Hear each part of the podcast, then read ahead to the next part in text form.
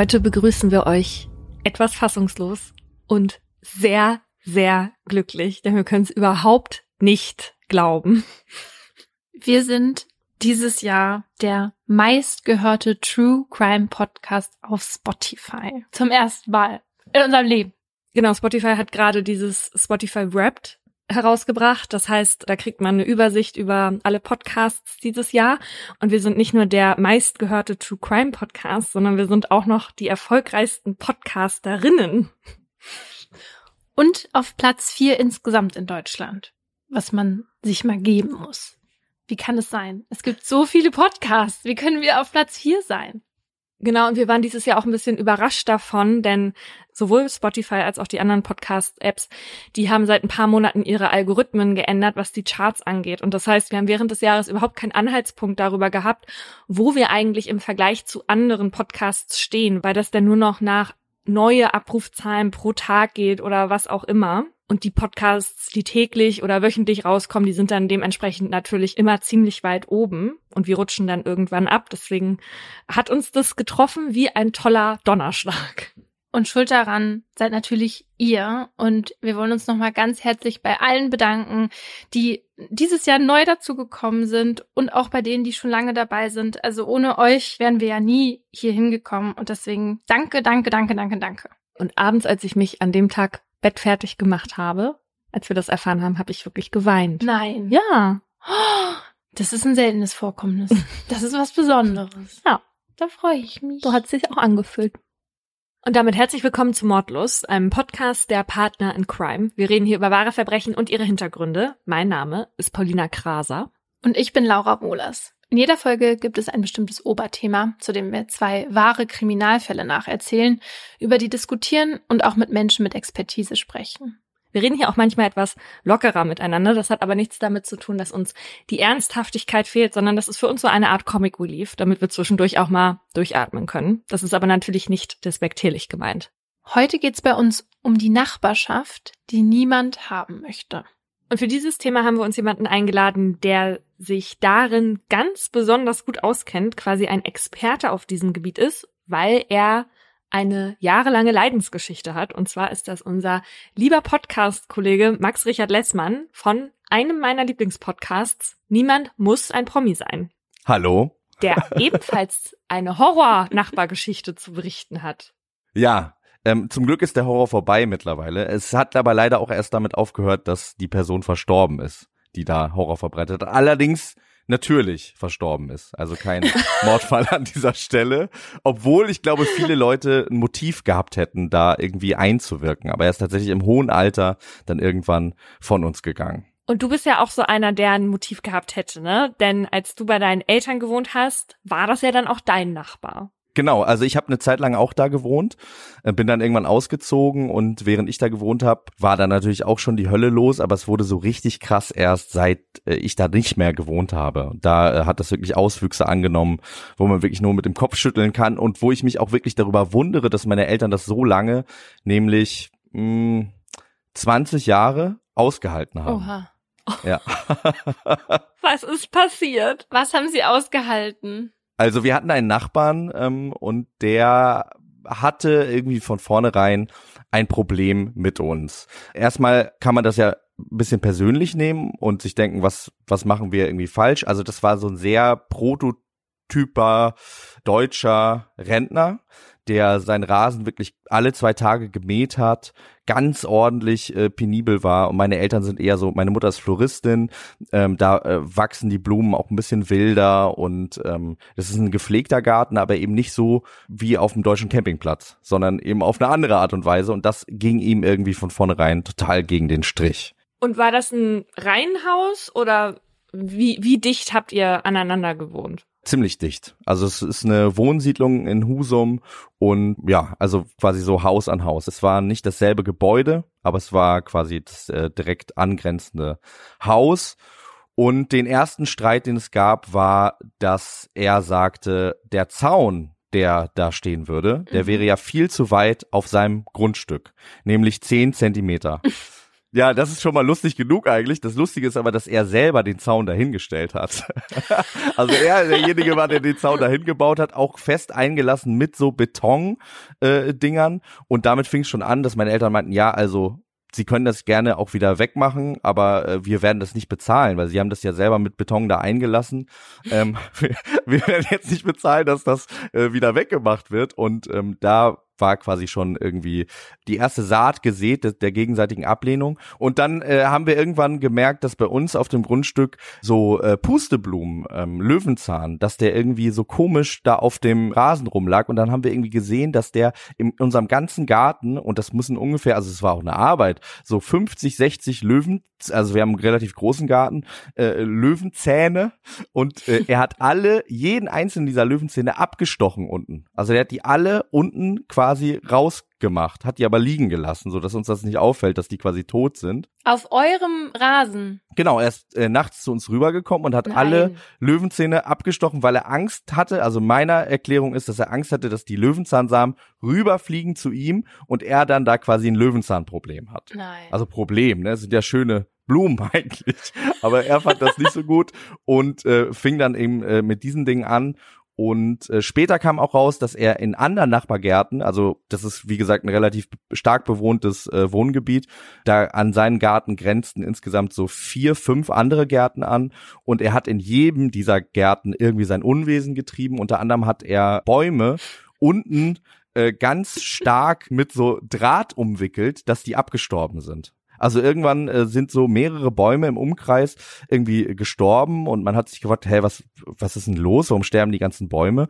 Und der hat äh, die quasi ähm, verkümmern lassen, dadurch, dass sie kein Wasser mehr, keine Nährstoffe mehr bekommen haben, weil die unten eben erstickt sind, quasi durch diese Drahtkonstruktion, die er auch so ein bisschen eingebuddelt hat, so dass es erst gesehen worden ist, als die Bäume dann später entfernt worden sind. Aber wa warum? Er ist ein Baummörder. Er ist ein Baummörder, ein Löwenzahnmörder. Also ja, die Frage ist wirklich, warum. Man kann sich das nicht so richtig erklären. Er hatte irgendwie einen Hass auf die ganze Welt und das ist irgendwann so weit gegangen, dass meine Eltern auch Angst hatten, bestimmte Dinge zu sagen. Weil nämlich meine Mutter, wie gesagt, Floristin, die freut sich über Blumen, die hat ganz tolle Blumen bei sich im Garten und äh, regelmäßig ist es vorgekommen, dass sie irgendwie zu meinem Vater gesagt hat, oh, guck mal hier, die Hortensien, wie schön und am nächsten Tag waren die tot. Oh, oh ja, später kam dann auch heraus, dass der wirklich mit einem Richtmikrofon durch seinen Garten gelaufen ist und alle Nein. anderen Gärten ab, doch abgehört hat. Nein. Er hat quasi die ganze Nachbarschaft kontrolliert mit einem Richtmikrofon. Also es wäre Hortensien? Hab ich da Hortensien gehört? Ja. ja.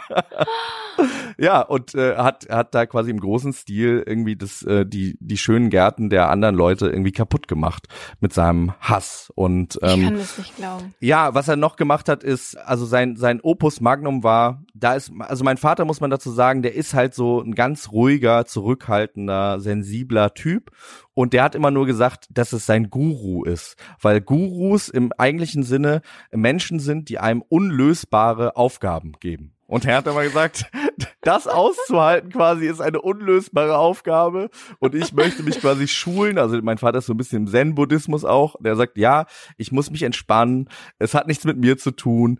Ähm, und ich finde es unglaublich, dass er das so lange ausgehalten hat. Meiner Mutter ging es aber irgendwann richtig schlecht damit. Natürlich, weil ihr Garten, also es ist vor allem auch irgendwie ihr Ding gewesen, der immer wieder in Mitleidenschaft gezogen wurde. Also es ist nichts, was man wirklich, was rechtlich irgendwie relevant wäre, aber es sind ja diese kleinen terroristischen äh, Anschläge jeden Tag gewesen. Und wie, was ich sagen sagen wollte, sein Endwerk quasi war, wo das dann völlig eskaliert ist, war, dass er ähm, muss über Wochen sein Urin gesammelt haben und hat dann eimerweise Urin über unsere Hollywood-Schaukel gekippt. Also die war komplett, also das kann man nicht mit einem Mal, mit, in one sitting, kann man das nicht produzieren. Also die war komplett mit Urin vollgesogen. Also die Auflage auch. Genau, die Auflage. Also das Ganze, Boah. also das war, also das war komplett, also ja, literweise Urin auf dieser Hollywood-Schaukel.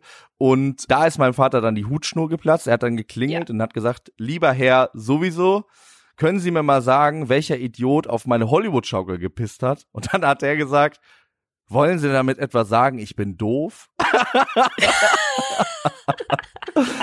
ja, ähm, da, das waren so Sachen. Dann hat er, also da war eine Katze. Äh, er hat dann immer gesagt, er wäre so ein Vogelfreund, hat aber auf die Vögel geschossen mit einem Luftgewehr. Oh hat immer gesagt, unsere Katzen äh, müssten Glocken tragen, weil wenn unsere Katzen keine Glocken tragen würden, dann würden die ja die Vögel fangen und äh, dann würde er auf die Katzen schießen. Wir haben dann den Katzen Glocken umgemacht. Es sind übrigens auch ein paar Katzen von uns verschwunden, als wir im Urlaub waren. Wir wissen nicht, was mit denen Nein. passiert ist, also keine Ahnung.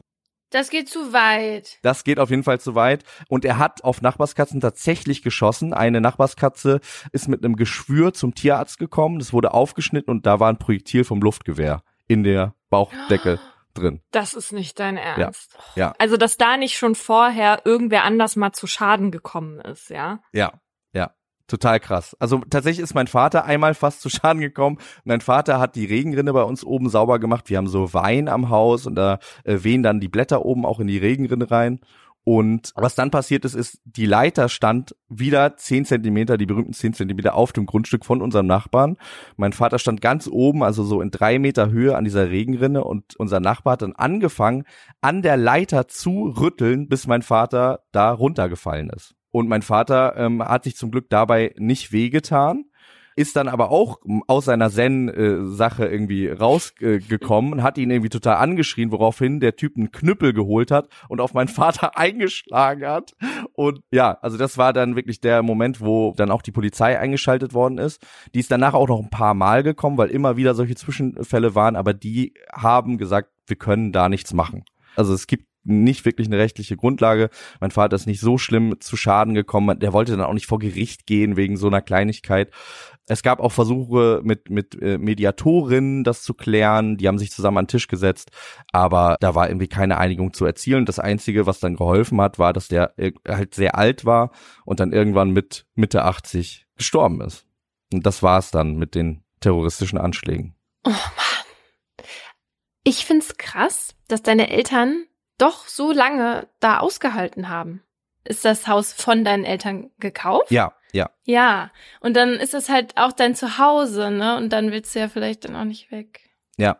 Und hat dein Vater im Nachhinein, sieht er den immer noch als Guru an und als irgendeine Aufgabe, woran er jetzt gewachsen ist? Oder Ja, also wenn man so sieht, hat er ihn ja quasi äh, besiegt, ne? Also er, er hat es geschafft, er hat die Aufgabe bestanden und hat es ja wirklich durch irgendwelche wundersamen Zen-Techniken geschafft, irgendwie wirklich nur dieses, diese beiden Male auszurasten. Einmal bei diesem Urin und einmal, als er da fast äh, sich das Genick gebrochen hat, als er von der Leiter runtergeschmissen äh, worden ist. Ja, also ich würde sagen, mein Vater hat die Aufgabe vom Universum erfolgreich bestanden. Ich hoffe, dass er dann irgendwie in einem höheren Zustand dafür belohnt wird, dass, dass er das so gut gemacht hat. da glaube ich ganz fest dran. Okay, Max, vielen, vielen Dank für die Geschichte. Dankeschön. Wer mehr Geschichten hören will, der hört deinen Podcast Niemand muss ein Promi sein.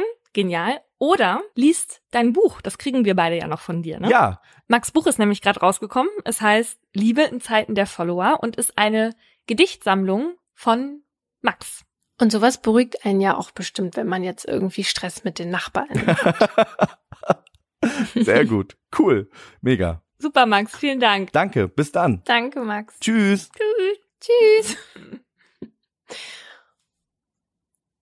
Max Geschichte ist ja jetzt besonders absurd, aber die ist eine von ganz, ganz vielen, weil es jedes Jahr in Deutschland zu ungefähr 300.000 Klagen wegen Stress in der Nachbarschaft kommt.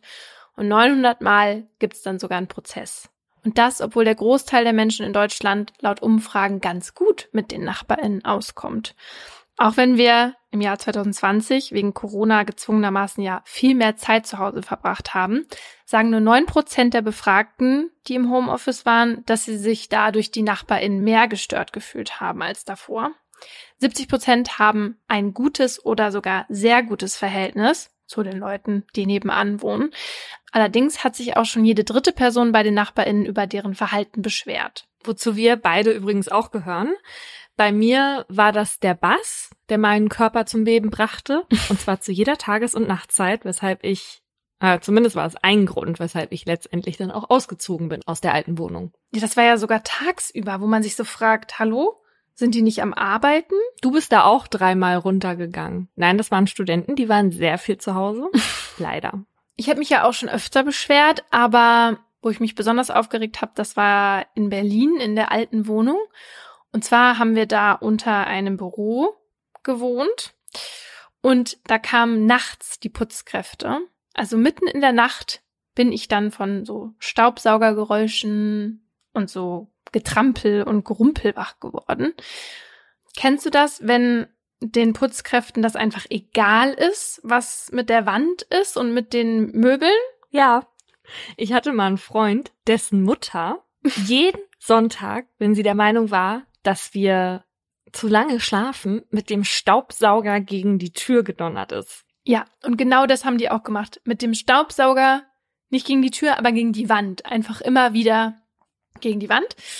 Und da bin ich dann auch am nächsten Tag hochgegangen und habe im Büro da Bescheid gesagt, ob deren Putzkolonne vielleicht abends kommen kann.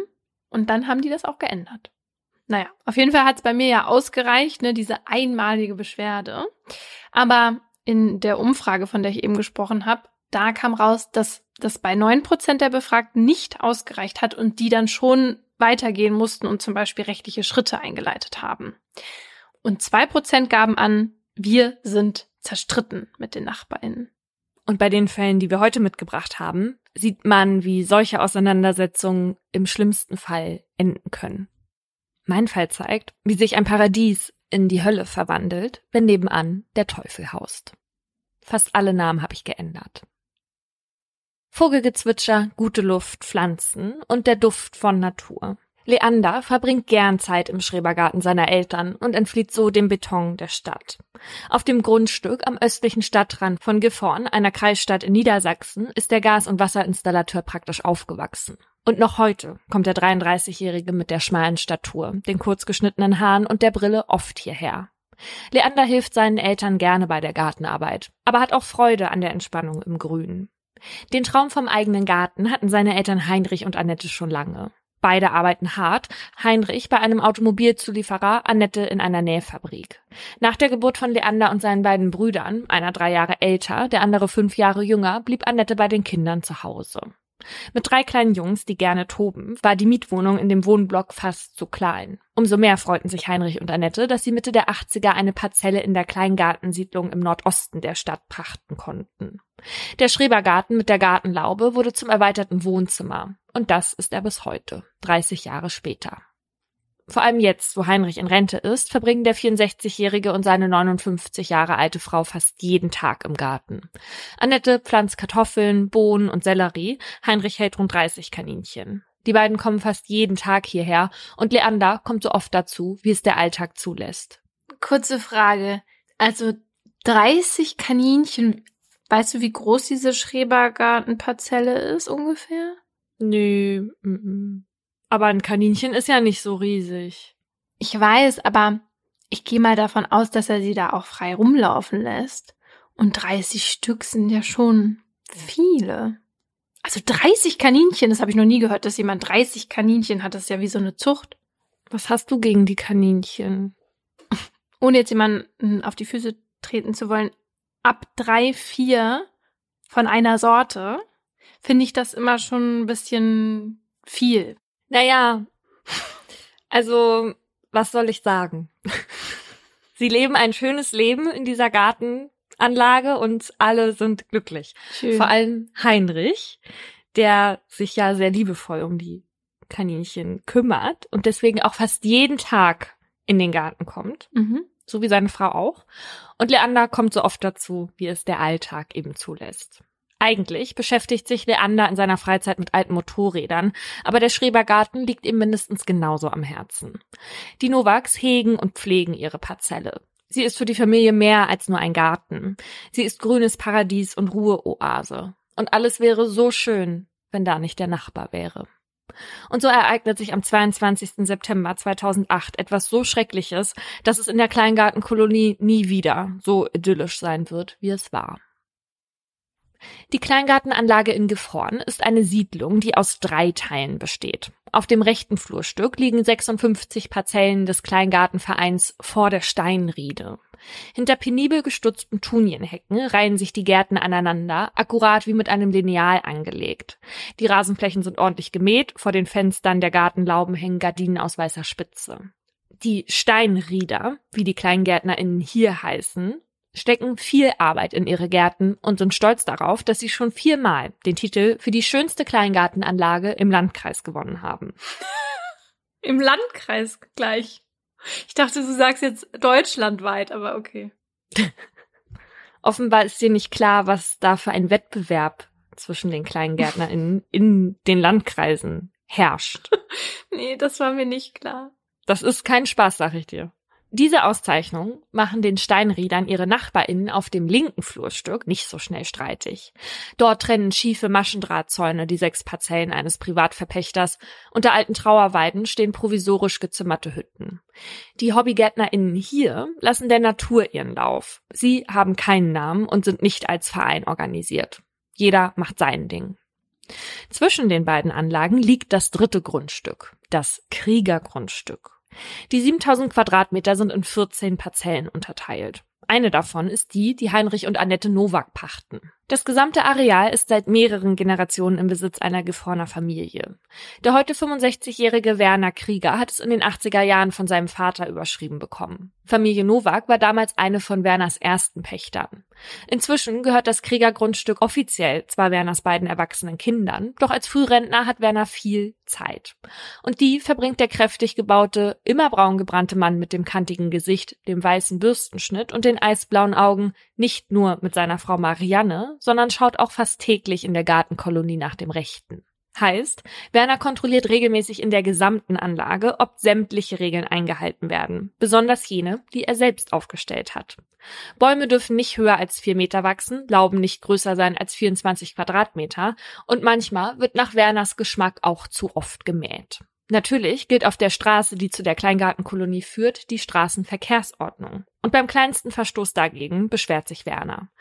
Kinder, die zu laut spielen, kassieren Anschiss und wenn vom Nachbarsgarten Äste auf sein Grundstück ragen, rückt er mit der Säge an. Wenn es aber um seine eigene Parzelle mit der schäbigen Hütte geht oder die anderen auf seinem Grundstück, die nicht verpachtet sind, ist Werner allerdings weniger akkurat. Die lässt er verwildern zum Unmut anderer KleingärtnerInnen. Einer der NachbarInnen spricht Werner einmal darauf an, dass das Unkraut schon rüber in seinen Garten wuchere. Sofort wird er angeschrieben. Das ist ein Naturgarten, hier wird nix gemäht. Der Nachbar montiert daraufhin Platten an seinen Zaun, um das Unkraut fernzuhalten. Dafür muss er sich von Werner beschimpfen lassen und fassungslos mit ansehen, wie der die Platten kaputt tritt. Es ist ein schöner Tag in Gifron, ideal für den Schrebergarten. In der Parzelle herrscht reges Treiben, denn gerade jetzt im Herbst 2004 gibt es genügend zu tun. Rasenmähen, Unkraut jäten, Sträucher zu schneiden oder Obst und Gemüse ernten. Und die HobbygärtnerInnen, die ihre Arbeit schon erledigt haben, machen es sich in ihren Gartenstühlen gemütlich und genießen ihre grünen Oasen, die sich langsam herbstlich bunt färben. Das gelingt so lange gut, bis sie merken, dass auch Werner den Tag im Schrebergarten verbringt. Wachsam und mit strengem Blick patrouilliert er mal wieder über das Kriegergrundstück und entlang der anderen Gärten. Seine Anwesenheit trübt die entspannte Stimmung, denn bei Werner weiß man nie, was als nächstes passiert. Deswegen gilt, bloß nicht auffallen, ja, keinen Grund geben, Streit anzufangen. Doch Werner findet immer einen Grund. Und so marschiert er schnurstracks zu einer Nachbarin, die gerade auf der Parzelle eines anderen Nachbarn mit dessen Einverständnis wilde Brombeeren pflückt. Während sie mit einem Eimer in der Hand vor der Brombeerhecke steht, wird sie plötzlich von hinten an der Schulter gepackt und rabiat zurückgerissen. Sie weiß gar nicht, wie ihr geschieht und erschrickt. Der Eimer fällt zu Boden, herauspurzeln die dunklen Beeren. Voller Zorn schnauzt Werner sie an, dass sie hier keine Beeren pflücken dürfe. Als der Mann der Nachbarin Werner zur Rede stellt, schubst er ihn in die Hecke. Dieser Vorfall ist kein Ausrutscher, sondern seit der Jahrtausendwende Alltag in der Kleingartensiedlung. Werner war auch schon vorher kein einfacher Mann, aber mit einem Mal nimmt sein Verhalten Ausmaße an, die es unerträglich machen, mit ihm zusammen Gartentor an Gartentor zu existieren. Werner fängt mit allen Streit an. Auch der Vereinsvorsitzende der Steinrieder bekommt Besuch von ihm. Als Werner vor ihm steht und vier Parkplätze sowie Wegerecht als Ausgleich fordert, weil die Steinrieder Gärten 60 Zentimeter zu weit auf seinem Grundstück angelegt sein sollen, erteilt er ihm Hausverbot. Kopfschüttelnd schaut er Werner hinterher, als der schäumend vor Wut und mit hochrotem Kopf davonstampft. Den Vereinsmitgliedern rät der Vorsitzende, Werner aus dem Weg zu gehen. Der Klügere gibt nach. Weil er bei den Steinriedern abgeblitzt ist, macht Werner also bei den anderen GartenbesitzerInnen weiter. Ein paar von ihnen, darunter auch die Novaks, parken ihre Autos oft auf dem Zufahrtsweg, der zwischen der Kolonie der wilden GärtnerInnen auf dem linken Flurstück und dem Kriegergrundstück verläuft. Dann ist der Weg zu den Gärten nicht so weit. Und obwohl die Autos dort nicht im Weg stehen und es sogar mehrere in die Gärten hinein angelegte Parkbuchten gibt, stört sich Werner massiv daran. Ihm geht es ums Prinzip. Autos gehören auf die Straße vor der Schrebergartenkolonie und zwar vorschriftsmäßig geparkt. Seit Werner einmal von einer Streife, die zufällig vorbeikam, einen Strafzettel kassiert hat, achtet er da penibel drauf. Steht jemand mit einem halben Reifen auf dem Fahrradweg neben der Straße, zeigt Werner ihn an. Für ihn ist das eine Frage von Gerechtigkeit. Ich bin der General, sagt er. Alle anderen bezeichnet er als Stoppelhopser. Um der wilden Parkerei ein Ende zu setzen, errichtet Werner vor dem Zufahrtsweg ein Tor. Wer den Weg benutzen will, muss für 15 Euro einen Schlüssel dafür kaufen. Mm -mm. Familie Nowak und die anderen geben sich geschlagen und parken von nun an also nicht mehr am Weg, sondern an der Straße. Als das Tor kaputt geht, platziert Werner in der Mitte des Weges einen großen Stein. Er ist sich sicher, die Novaks sind schuld daran, dass das Tor nicht mehr funktioniert. An Leander und seinen Eltern reibt sich Werner Krieger eh gerne. Sie sind auch die einzigen, die er so richtig in die Mangel nehmen kann. Eine andere Pächterin von ihm hält sich nämlich penibel an seine absurden Regeln und die KleingärtnerInnen in den Kolonien links und rechts können Werner einigermaßen gut aus dem Weg gehen, schon allein, weil er ihnen nicht dieselben Vorschriften machen kann, wie seinen eigenen PächterInnen.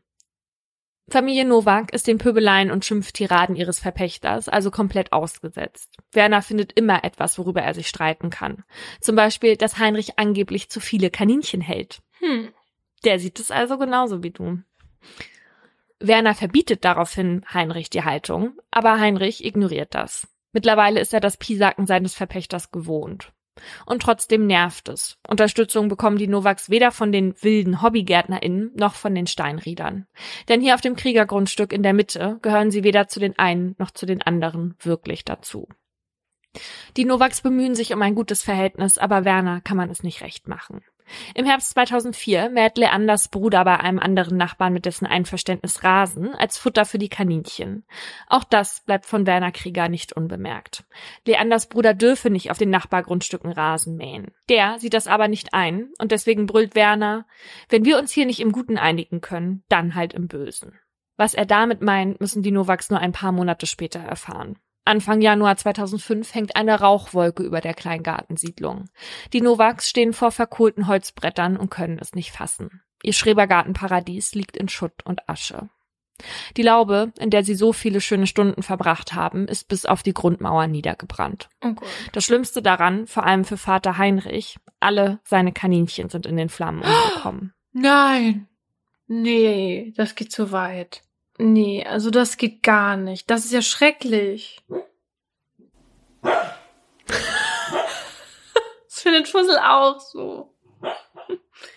Tiere, die verbrennen. Also der Fussel träumt gerade. Ach so. aber offenbar hört er, was wir hier sagen und weiß Protest auszusprechen. so laut habe ich den noch nie beim Schlafen gehört. Also wegen dieser Kaninchen ermittelt die Polizei wegen Brandstiftung und nimmt dabei auch Werner als Verpächter ins Visier. Doch der Verdacht bleibt vage. Ein Strafverfahren wird nicht eingeleitet. Allerdings zieht Heinrich, dem der Tod seiner Tiere sehr nahe geht, jetzt Konsequenzen. Er und seine Frau halten es nicht mehr länger auf diesem Grundstück aus, wo sie schon seit Monaten nicht mehr die erhoffte Ruhe und Erholung finden. Weil sie Werner und seinen Schikanen nicht mehr länger ausgesetzt sein wollen, kündigen sie den Pachtvertrag. Aber den Traum vom eigenen Garten lassen die Novaks nicht zerplatzen. Sie pachten links von Werners Grundstück bei den wilden GärtnerInnen eine neue Parzelle. An der braun getünchten Hütte bringt Heinrich Kameraattrappen an und hofft, nun endlich Ruhe zu haben. Doch das Wegziehen vom Kriegergrundstück reicht nicht, um Frieden einkehren zu lassen. Im Frühjahr 2005 fällt einem Gartenbesitzer auf, dass auf der nicht mehr bewirtschafteten Parzelle neben seiner ein Schaukelgerüst umgekippt ist. Damit sich spielende Kinder nicht daran verletzen, bittet er Leander und seinen Bruder, die Schaukel wieder aufzustellen. Kein Problem, natürlich helfen sie. Werner sieht das und wirft den Brüdern vor, die Schaukel stehlen zu wollen. Ja, genau. Wie alt sind die nochmal? Also Leander ist Mitte 30. Als Leander dann ein paar Wochen später im Schrebergarten Geburtstag feiert, kommt Werner dazu und schreit Leanders Vater vor allen Gästen an, seine erwachsenen Kinder seien eine kriminelle Brut, eine Räuber- und Diebesbande und Lumpenpack. Leander reicht es jetzt. Wie sein Vater ist zwar auch er ein friedliebender Mensch, der jeden Konflikt scheut und das Talent hat, andere, die ihn stören, schlicht zu ignorieren, aber genug ist genug. Er reicht Zivilklage ein. Dafür gibt er eine eidesstattliche Erklärung ab, in der es heißt, ich befürchte, dass Herr Krieger mich weiterhin beleidigen wird. Ich halte Herrn Krieger für gefährlich und fürchte auch gewalttätige Übergriffe auf mich. Das Amtsgericht verbietet Werner daraufhin die Anschuldigung. Doch natürlich ist damit nicht Ruhe, sondern vielmehr die Saat für einen ausufernden Streit gesät. Mit einem anderen Nachbarn gerät Werner im Sommer 2006 wegen des Rasenmähens auf dem grasbewachsenen Weg zwischen der Kleingartenkolonie und seinem Grundstück aneinander. Werner beharrt darauf, dass ihm die Hälfte des Weges gehöre, und auf der mähe er selbst und kein anderer. Als der Nachbar dann doch zu weit über die Hälfte mäht, schlägt Werner ihm in den Bauch und brüllt, wenn du hier nochmal mähst, schlag ich dir den Kopf ab. Als der Nachbar um Hilfe ruft, kommen Heinrich und Annette herbeigeeilt. Ihnen ruft Werner entgegen, halten Sie sich da raus, sonst sind Sie die Nächsten. Der Weg bleibt auch nach diesem Vorfall Werners liebstes Thema. Damit dort niemand mehr falsch mäht oder unrechtmäßig einen Fuß dahinsetzt, streut er Strauchschnitt, also kleine Äste und Zweige, auf seiner Hälfte des Weges aus. So wird der mit der Zeit zu einem schmalen Trampelpfad. Familie Nowak und andere NachbarInnen empfinden das als Schikane und ärgern sich über diese Aktion. Ab und zu schmeißen sie die dünnen Zweige auf Werners Grundstück, der wirft sie zurück in die Gärten der anderen. Es geht hin und her. Nur Leander macht nicht mit. Er möchte die ohnehin angespannte Situation auf keinen Fall noch verschärfen. Und so fährt er die Zweige, die auf dem Trampelpfad besonders stören, regelmäßig mit der Schubkarre zu Frank, einem Hausbesitzer, der gegenüber der Gartenkolonie wohnt und zu dem Leander einen guten Kontakt pflegt. Frank freut sich über das Brennmaterial für seinen Holzofen. Trotz der Bemühungen um nachbarschaftlichen Frieden ist der nicht in Sicht. Das merkt die Familie erneut, als sie im Juli 2007 ihre Parzelle nach einem schönen Tag im Schrebergarten verlässt. Als Heinrich und Annette an der Straße ankommen, wo sie ihr Auto geparkt haben, müssen sie entsetzt feststellen, dass der VW Golf heute nirgendwo mehr hinfährt. Denn zwei der vier Räder sind platt, zerstochen. Annette und Heinrich sind fassungslos. Das kann doch nicht wahr sein. Später wird sich herausstellen, dass Werner wieder mal dachte, die Novaks hätten Strauchschnitt auf sein Grundstück geworfen. Und obwohl Heinrich wegen des Autos richtigerweise Werner verdächtigt, stellt die Staatsanwaltschaft das Verfahren mangels hinreichenden Tatverdachts ein. Als das Hin und Her mit dem Strauchschnitt und dem Stichweg auch in der Gartensaison 2008 weitergeht, hat Leander genug. Er legt sich auf die Lauer, um Werner zu fotografieren, wenn er wieder Strauchschnitt streut. Als der ihn entdeckt, stellt Werner Leander zur Rede. Dabei betont Werner, wer sich mit mir anlegt, der legt sich mit dem Teufel an. Und wer sich mit dem Teufel anlegt, der muss durch die Hölle gehen. Wenig später, am 22. September 2008, ist die Sonne an diesem Montagabend gerade über der Kleingartenanlage untergegangen. Obwohl das Wetter nicht ganz so gut ist, sind Heinrich, Annette und Leander wie eigentlich den ganzen Sommer über im Garten. Sie haben Bäume geschnitten. Jetzt um Viertel nach sieben packt Leander die mit Ästen und Zweigen beladene Schubkarre und bringt sie Frank für den Kamin über die Straße. Leander lädt den Baumschnitt bei Frank ab, dabei unterhalten sich die beiden. Leander erzählt, dass sein Mercedes zur Inspektion muss und dass das bestimmt teuer wird. Danach verabschiedet er sich und schiebt die leere Schubkarre zurück. Als er gegen Viertel vor acht auf dem Stichweg einbiegt, der schon so oft für Ärger gesorgt hat, hat er einen gemütlichen Abend mit seinen Eltern in der Laube vor sich. Es wird langsam dunkel, die Abenddämmerung färbt die grünen Sträucher und Hecken ringsrum langsam schwarz. Und so merkt Leander nicht, dass er auf dem Stichweg nicht alleine ist, sondern der Teufel auf ihn lauert. Am Tag darauf regnet es. Kein Wetter für den Garten. Erst als sich das Schmuddelwetter gegen 16 Uhr verzieht, macht sich einer der Kleingärtner auf den Weg zur Anlage. Am Stichweg fällt ihm eine leere Schubkarre ins Auge. Seltsam, normalerweise lässt hier niemand Geräte oder Werkzeug rumstehen. Er geht weiter und entdeckt etwas, auf das er nicht vorbereitet war. In einer der Parkbuchten liegen drei Körper, hm. gekrümmt, blutverschmiert und mit zertrümmerten Schädeln. Schockiert und verwirrt von diesem furchtbaren Anblick vergehen fast 20 Minuten, bis er mit dem Telefon eines Nachbarn die Polizei alarmiert. Kurz darauf wimmelt es zwischen den Gartenlauben von Einsatzkräften. Die Identität der Toten ist schnell klar. Es sind Heinrich, Annette und Leander. Die Obduktion der Gerichtsmedizin Hannover ergibt, dass sie durch stumpfe Gewalteinwirkung getötet wurden. Die Schläge kamen offenbar sehr überraschend, denn gravierende Abwehrspuren gibt es nicht. Wie kam es zu dieser grausamen Tat in der beschaulichen Kleingartenkolonie, wo die Leute hingehen, um den Stress und den schlechten Dingen im Alltag zu entfliehen, wo man gemeinsam Geburtstage und Grillabende gefeiert hat? Um eine Antwort darauf zu finden, wird die gesamte Kolonie erstmal gesperrt. Eine Hundertschaft rückt mit Spürhunden an, um das Gelände nach Spuren abzusuchen. Die ErmittlerInnen denken zuerst an einen Raubmord. Vielleicht sind die Novaks einer Einbrecherbande zum Opfer gefallen. Der Gartenbesitzer, der die drei Leichen entdeckt hat, äußert allerdings einen anderen Verdacht. Er erzählt den Beamtinnen von dem Verpächter, der hier allen das Leben zur Hölle macht. Schnell stößt die Polizei auch auf eine Akte, die die zahlreichen Streitigkeiten in dem Schrebergärten dokumentiert. Dabei taucht seit Jahren immer wieder ein Name auf. Werner Krieger. Als die PolizistInnen noch am Abend des Leichenfunds an der Tür seiner Mietwohnung klingeln, sind nur seine Frau Marianne und die beiden erwachsenen Kinder zu Hause. Im Gespräch mit den BeamtInnen sagt der Sohn, dass sein Vater auch daheim immer wieder von den Streitigkeiten im Garten erzählte. Seiner Schwester und ihm gehe das schon die ganze Zeit auf die Nerven. Ständig habe Werner mit irgendwem oder irgendwas ein Problem. Der Sohn erinnert sich, dass sein Vater auch einmal gesagt habe, irgendwann vergesse ich mich und schlag sie alle tot. Durch diese Information wird Werner dringend tatverdächtig. Die Polizei schreibt ihn zur Fahndung aus. Einen Tag später, am 24. September, meldet sich ein junger Mann. Er hat Werner auf dem landwirtschaftlichen Hof seines Vaters gefunden. Versteckt zwischen Strohballen und Plastikplanen, vier Kilometer von den Kleingärten entfernt. Die Handschellen klicken. Bei der Vernehmung ist Werner aufbrausend, fährt die Beamtinnen an. Mit der Sache habe er überhaupt nichts zu tun. Niemand glaubt ihm. Also lenkt er ein. Er habe in Notwehr gehandelt. Er habe die Familie auf frischer Tat ertappt, wie sie wieder einmal Strauchschnitt auf sein Grundstück geworfen habe. Er habe sie angesprochen, ganz ruhig, doch Leander und seine Eltern seien auf ihn losgegangen. Er habe glücklicherweise einen Knüppel dabei gehabt. Eichenholz, 80 Zentimeter lang, 5 Zentimeter dick. Mit dem habe er sich wehren können. Er habe zugeschlagen, bis sie zu Boden ging. Ich dachte, die stehen gleich wieder auf und haben vielleicht ein bisschen Kopfweh, sagt er. Auch diese Version glaubt niemand gerade wegen seiner Vorgeschichte. Ein halbes Jahr später, am 25. März 2009, beginnt vor dem Landgericht Hildesheim der Prozess gegen Werner. Im Saal 134 wird ihm dreifacher Mord vorgeworfen. Er habe die Nachbarfamilie aus niedrigen Beweggründen erschlagen. Leanders Eltern habe er getötet, um den Mord an ihrem Sohn zu verdecken.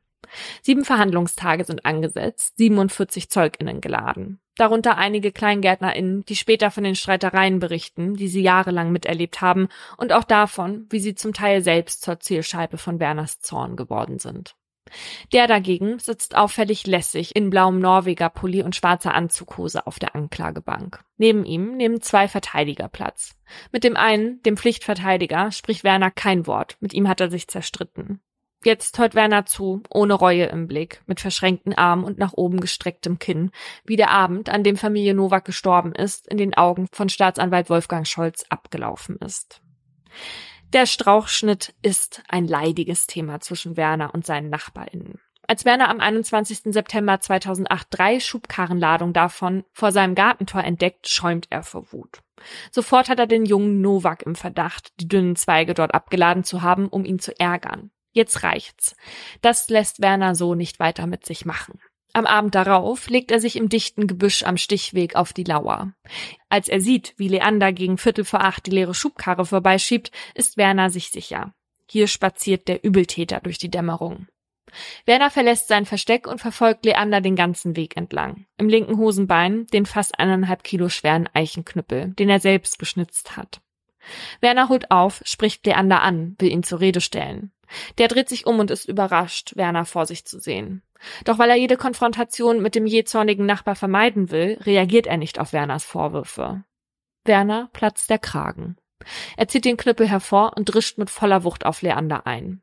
Der verliert seine Brille, schreit panisch um Hilfe und versucht zu fliehen. Doch das lässt Werner nicht zu. Er schlägt wieder auf Leander ein, bis der regungslos liegen bleibt. Als Annette und Heinrich, die sich auf einen gemütlichen Abend in ihrer Laube eingestellt haben, die Schreie hören, stürzen sie zum Stichweg. Werner kennt kein Erbarmen und prügelt auch auf Heinrich und dann auf Annette ein. Als die drei blutüberströmt auf dem Boden liegen, kniet sich Werner mehrere Minuten auf Heinrichs Oberkörper und zerquetscht so Hals und Brustkorb. Nach ein paar Minuten lässt er von seinem Nachbar ab und zieht die drei Schwerverletzten in eine Parkbucht, die vom Weg aus nicht einsehbar ist. Dort lässt er Leander, Annette und Heinrich liegen und geht. Mindestens 20 Minuten dauert ihr qualvoller Todeskampf. Werner wirft den Holzknüppel in die Aller, die in der Nähe der Schrebergärten vorbeifließt. Auf dem Nachhauseweg denkt er nicht groß darüber nach, was er gerade angerichtet hat. Zu Hause angekommen, zieht er sich im Keller um. Die mit Blut befleckten Sachen wirft er in den Müllcontainer vor dem Mehrfamilienhaus. In seiner Wohnung lässt er sich in den Sessel plumpsen und sagt zu seiner Frau, dass er im Garten Leute auf frischer Tat ertappt habe. Denen habe er eine Lektion erteilt und dabei um sich geschlagen. Alles weitere werde sie aus der Zeitung erfahren. Dann geht Werner zu Bett, schläft tief und fest. Am Tag darauf ruft am späten Nachmittag seine Tochter an. In der Gartenanlage gebe es einen großen Polizeieinsatz. Werners Ruhe vom Vorabend ist schlagartig verschwunden. Er packt eine Flasche Wodka und Tabletten ein und flieht. Zwei Tage später wird er festgenommen. Werner streitet die Anklage ab. Er beharrt auf Notwehr. Staatsanwalt Scholz will davon nichts wissen. Das sei ein untauglicher Versuch, den Kopf aus der Schlinge zu ziehen. Werner sei bei seiner Tat von Hass und unbändiger Wut und einem menschenverachtenden Vernichtungswillen getrieben gewesen. Die Tat habe Züge von Selbst- und Lynchjustiz für Vergehen niedrigster Art. Lynchjustiz für die falschen Übeltäter. Nicht die Novaks hatten den Strauchschnitt vor seinem Gartentor abgeladen, sondern ein anderer Nachbar. Mhm. Als er an jenem Tag Äste und Gestrüpp in seinem Garten gefunden hatte, war er sich sicher, dass Werner dafür verantwortlich war und warf den Strauchschnitt wieder vor seiner Laube ab. Der Staatsanwalt fordert lebenslange Haft und die Feststellung der besonderen Schwere der Schuld. Werners Verteidiger versuchen dagegen zu halten. Sie können sich allerdings nicht auf die Strategie einigen. Der Pflichtverteidiger, mit dem sein Mandant ohnehin kein Wort wechselt, plädiert auf Totschlag. Der zweite meint, Werner sei vermindert schuldfähig gewesen. Die Frage, die das Gericht umtreibt, ist, wie kann die Einhaltung von Regeln in einer Kleingartensiedlung so zur Besessenheit werden, dass jemand deshalb drei Menschen tötet? Ein psychiatrisches Gutachten versucht in Werners Vergangenheit Antworten auf diese Frage zu finden. Werner kommt 1942 in Gifhorn Südstadt zur Welt, was zu dieser Zeit bekannt ist als das Zuhause kleiner Leute. Er wächst in problematischen Verhältnissen auf. Sein Vater, der im Zweiten Weltkrieg in Stalingrad gekämpft hat, ist unberechenbar und gewalttätig. Schläge gehören zum Alltag. Seine Mutter nimmt sich deshalb das Leben. Werner gilt schon als Jugendlicher als rechthaberisch und aggressiv. Nach der Volksschule fängt er eine Bäckerlehre an, die er nach nur zwei Wochen wieder abbricht. Dann findet er doch etwas. Bei Volkswagen im 30 Minuten entfernten Wolfsburg. Dort steht er ohne Ausbildung am Band und montiert Autoteile. Karriere macht er nicht, aber seine Arbeit wird geschätzt. Dafür findet er privat mit seiner Frau Marianne sein Glück. Sie bekommen eine Tochter und einen Sohn. Nach außen wirken die Kriegers wie eine glückliche Familie. Auch nach 25 Jahren Ehe halten Werner und Marianne noch Händchen, wenn sie einkaufen gehen. Mit seinen Enkelkindern tobt Werner im Garten, äh, so wie Fussel übrigens gerade mit seinem Kissen. Doch der Schein trügt. In Werner nagt eine große Unzufriedenheit. Wegen seiner, wie er sagt, katastrophalen Kindheit und der nicht vorhandenen Karriere. Er sehnt sich nach einem besseren Leben. Sieht er seins doch nur als eine Kette von Enttäuschung. Als er nach 42 Jahren im Jahr 2001 bei VW mit Ende 50 in Frührente geht, verbringt Werner viel Zeit im Schrebergarten. Hier ist sein Revier, hier hat er das Sagen. Mit dem Garten kompensiert er, was er auf Arbeit jetzt nicht mehr hat. Kontrolle. Und damit nimmt das Unheil seinen Lauf. Dabei sieht sich Werner selbst nicht als streitsüchtig. Er lege eben Wert auf Recht, Sauberkeit und Ordnung. Da sei er pingelig und könne schon mal sehr laut werden. Doch bei laut bleibt es nicht, und so dauert es nicht lange, bis seine eigene Familie keine Lust mehr auf die cholerischen Eskapaden hat und den Garten fortan meidet. Eine gute Entscheidung für die Familie, denn Werners Herrschaftssucht hat ihren Höhepunkt noch nicht erreicht. 2004 mit Anfang 60 wird bei ihm Prostatakrebs diagnostiziert. Durch die OP wird er impotent und sehr verbittert. Zwischen Werner und Marianne kriselt es immer mehr. Sie denken über eine Trennung nach.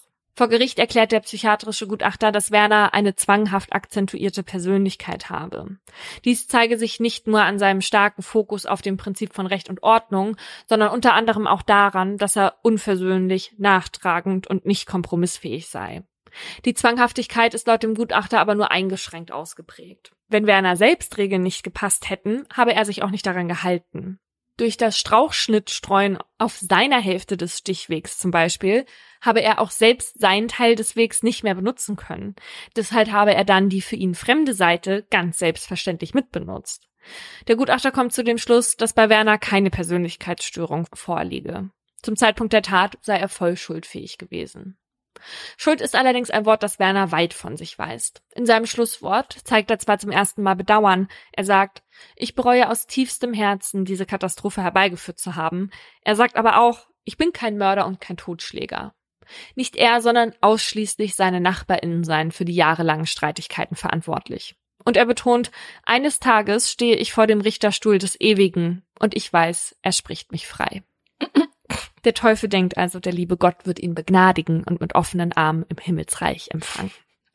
Das irdische Gericht sieht das anders. Am 7. Mai 2009 wird Werner wegen dreifachen Mordes zur lebenslanger Haft verurteilt. Ja. Außerdem wird die besondere Schwere der Schuld festgestellt. Der Vorsitzende Richter erklärt, dass Werner Leander aus niedrigen Beweggründen getötet habe. Der Angriff sei völlig überraschend gekommen. Das Opfer sei arglos gewesen. Als die Eltern ihrem Sohn zu Hilfe eilen wollten, habe Werner sich entschlossen, auch sie zu töten, um die erste Tat zu verdecken. An Werners Schlusswort sieht der Richter, dass Werner noch immer nicht die geringste Unrechtseinsicht zeige. Sein Motiv, nämlich die Missachtung der Kleingartenregeln zu ahnden, sei nach allgemeiner sittlicher Anschauung besonders verachtenswert. In der Schrebergartensiedlung zwitschern die Vögel, die Luft ist gut und die Pflanzen wachsen prächtig. Ganz anders ist hier die Stimmung. Niemand kann nicht daran denken, welch furchtbare Tat hier zwischen Gemüsebeeten und Kaninchenställen geschehen ist. Am Maschendrahtzaun, der den Garten der Familie Nowak umschließt, hat jemand ein Blatt Papier DIN A4 in einer Klarsichthülle befestigt. Darauf steht, war es vorauszusehen, dass all diese Streitigkeiten eines Tages in Mord gipfeln könnten? Hätten wir alle, die wir die Aggressivität des Täters kannten, verhindern können, dass es so weit kommen konnte? Ein Gartennachbar. Diese beiden Fragen hängen noch lange wie dunkle Wolken über der Kleingartenkolonie, über dem Paradies, das der Teufel in die Hölle verwandelt hat. Das ist ja so eine absurde Geschichte. Wegen, ich weiß nicht mehr, was das ist, was dieser Streitgrund ist. Dieses Streu, wie nennt sich das? Strauchschnitt. Strauchschnitt. Ich weiß nicht mal, was das ist und dafür wurden jetzt drei Menschen getötet. Also. Habe ich doch gesagt, Äste und kleine Zweige. Ja, aber ich habe vorher noch nie davon gehört und wusste nicht, dass das überhaupt jemanden so aufregen kann.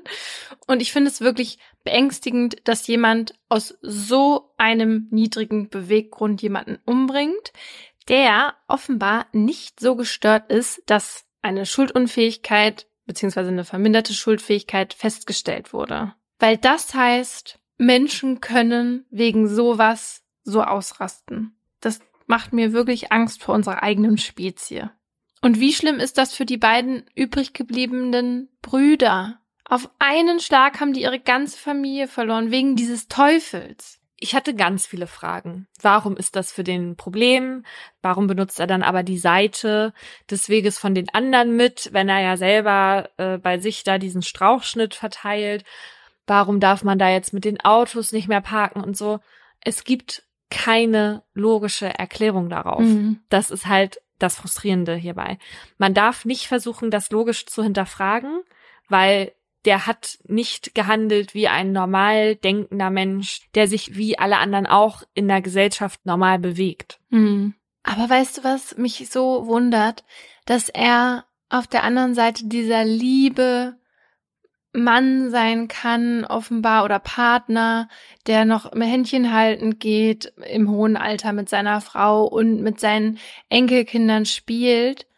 Weißt du, das ist doch so komisch dass der sich dann auch nicht da zusammenreißt, weil man weiß ja, wenn man jemanden tötet, dass man dann ins Gefängnis muss und dann nicht mehr mit der Frau und den geliebten Enkelkindern zusammen sein kann. Also es ist so merkwürdig. Ja, aber er hat sich halt in dem Moment, hat er das für sich rechtfertigen können. Und ja auch später noch. Also der hat auch nie im Gefängnis gesagt, dass der das bereut, bis er dann irgendwann darin verstorben ist. Hm. Ja, so hätte ich den jetzt auch eingeschätzt. Aber trotzdem echt verrückt. In seiner Welt waren die Nachbarn schuld. Ja. Der psychiatrische Gutachter, der ist ja zu dem Schluss gekommen, dass Werner zwar keine zwanghafte Persönlichkeitsstörung hat, aber schon eine zwanghaft akzentuierte Persönlichkeit. Bei so einer sind die Merkmale dann nicht so stark ausgeprägt und in der Regel besteht dann auch weniger Leidensdruck. Allerdings kann aus einer akzentuierten Persönlichkeit auch mal eine Persönlichkeitsstörung werden. Deswegen möchte ich in meinem Aha ein bisschen näher darauf eingehen. Menschen, die zwanghafte Persönlichkeitsstörung haben, die legen sehr großen Wert auf Ordnung, Perfektion, Kontrolle und darauf, dass Regeln eingehalten werden. Das kann so weit gehen, dass die sich dann halt an sehr, sehr unwichtigen Details aufhängen, einfach weil es ums Prinzip geht. Und deswegen sind sie halt auch häufig nicht bereit, andere Gewohnheiten zu akzeptieren, sondern beharren dann darauf, dass das, das muss so sein, wie die das wollen mhm. und wie die das immer gemacht haben. Also die anderen müssen sich dann anpassen. Also Beispiel, wenn ich jetzt mit der Laura Monopoly Deal spiele, mhm. aber ich möchte das jetzt ohne die Dealbreaker-Karte spielen. Das ist die Karte, mit der man die Hand der anderen Person komplett abfangen kann. Ja. ja. Und ich sage dann zu Laura, wir machen das jetzt ohne die Dealbreaker-Karte, dann wäre das für Laura höchstwahrscheinlich ein ziemlich großes Problem, weil Menschen mit einer zwanghaften Persönlichkeitsstörung so eine Veränderung der Regel einfach nicht akzeptieren. Und ich habe so eine, oder was? Nee, ich sage, wenn du das hättest. Aber das hast du vorher nicht gesagt. Doch. Nee, du hast gesagt, wenn ich jetzt mit Laura spiele. okay, wenn ich mit Laura spiele und sie hätte natürlich diese zwanghafte Persönlichkeitsstörung. ja. Wobei ich nicht weiß, ob du mir erlauben würdest, das Spiel ohne die Dealbreaker-Karte zu spielen. Ansonsten würdest du nämlich nicht gewinnen. Anyways. Für Laura wäre es ein Problem, weil sie nicht von den offiziellen Regeln abweichen wollen würde. Kann auch sein, dass Laura sich dann weigern würde, mitzuspielen. Oder halt permanent darauf rumreiten würde, wie wir das jetzt spielen und wie scheiße das ist, dass man nach den falschen Regeln spielt. Ja, aber da muss ich ehrlich jetzt sagen, dass ich das auch sehr schwierig finde, wenn man irgendwie selbst ausgedachte Regeln aufstellt bei einem Spiel.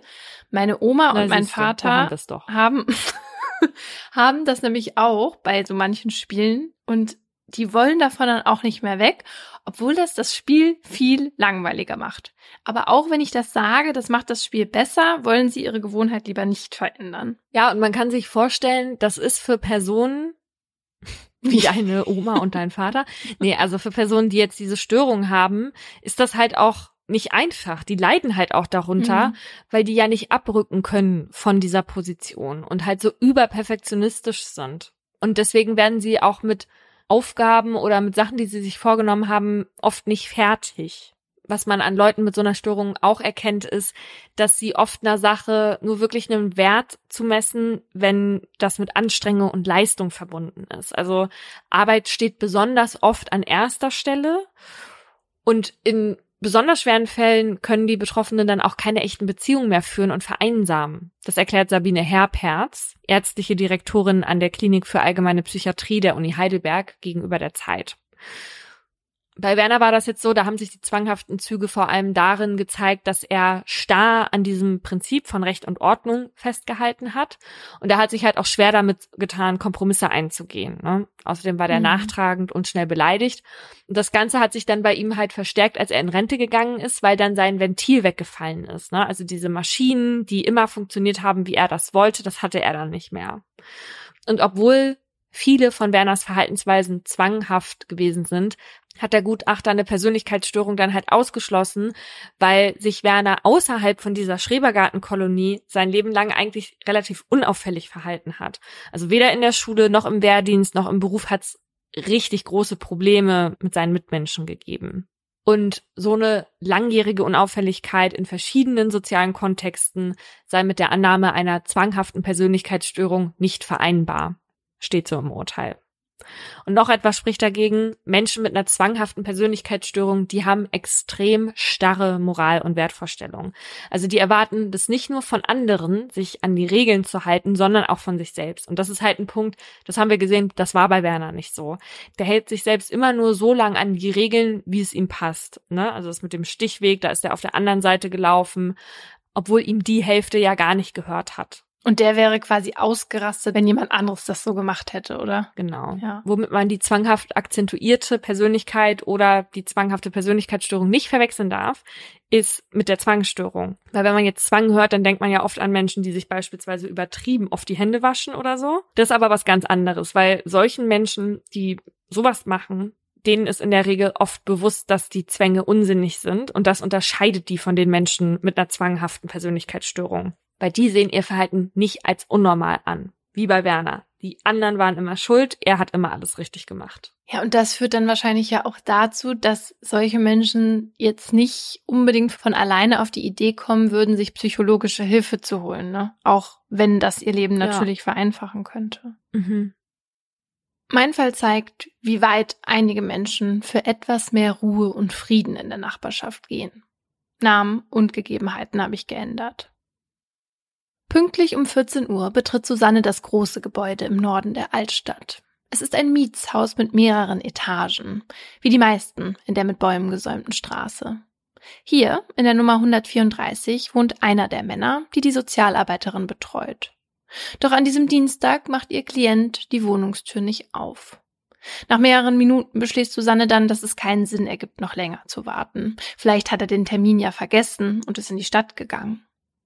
Die Sozialarbeiterin kehrt der Wohnung den Rücken und muss unverrichteter Dinge wieder gehen.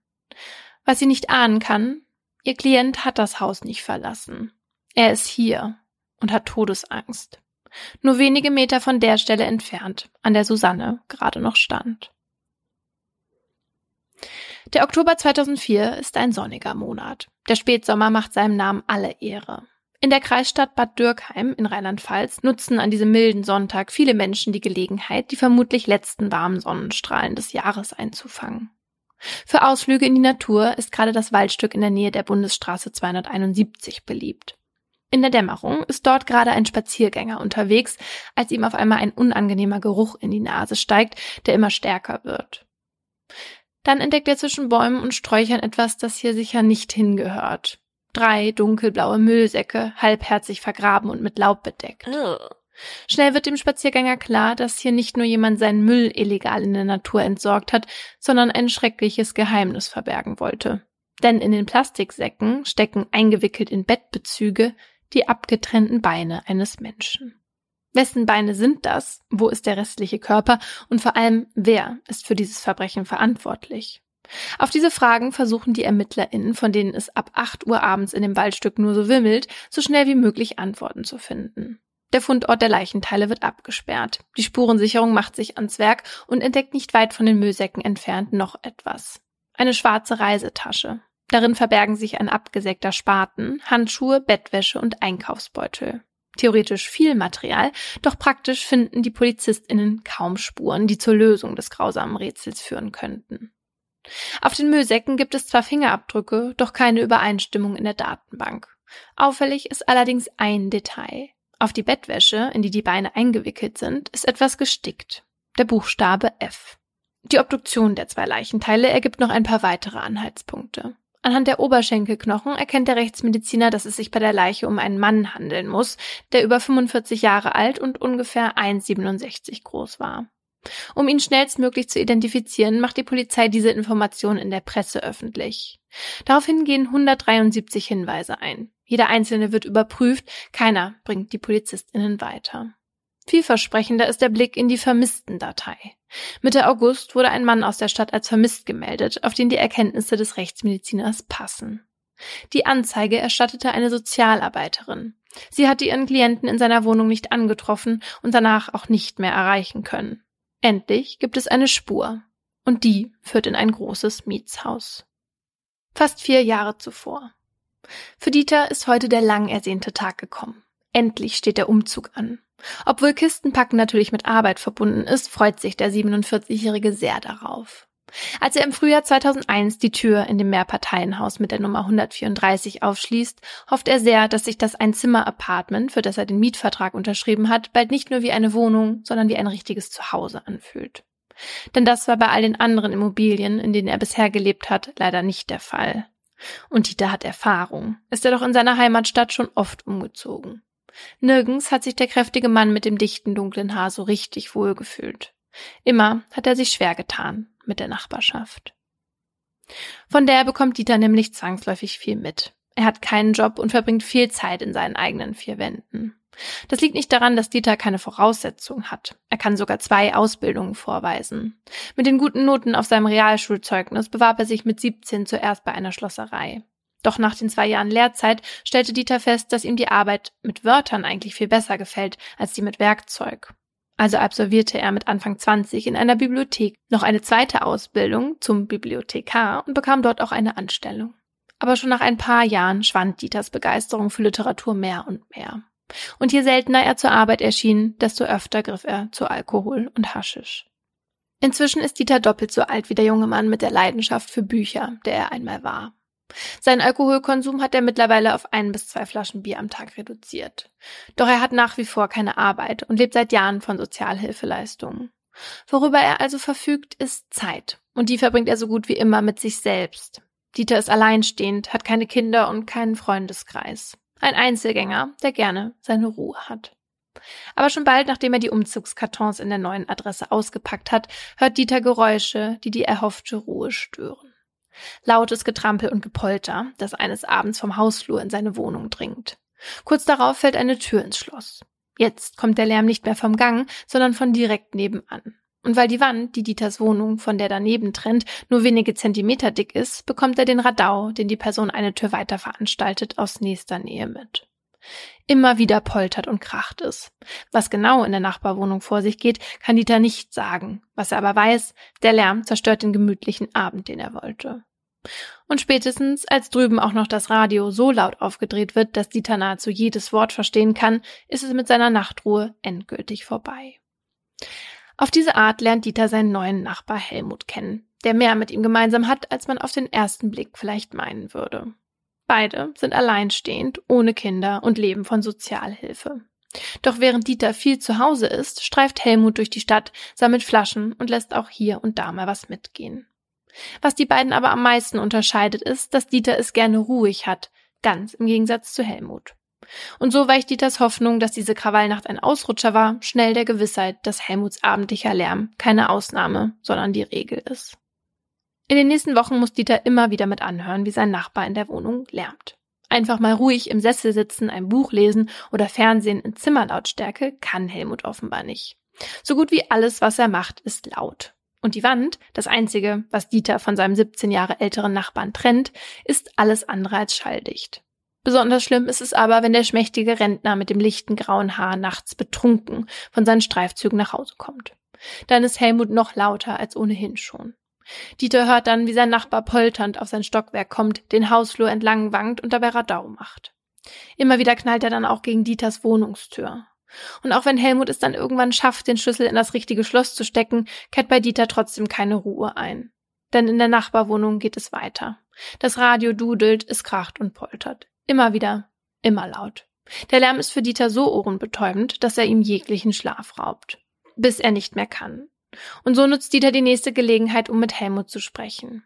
Ruhig sagt er ihm, dass er sich durch seinen Krawall gestört fühle und bittet ihn gerade nachts, zu Zeiten, in denen er und die anderen im Haus schlafen wollen, leiser zu sein.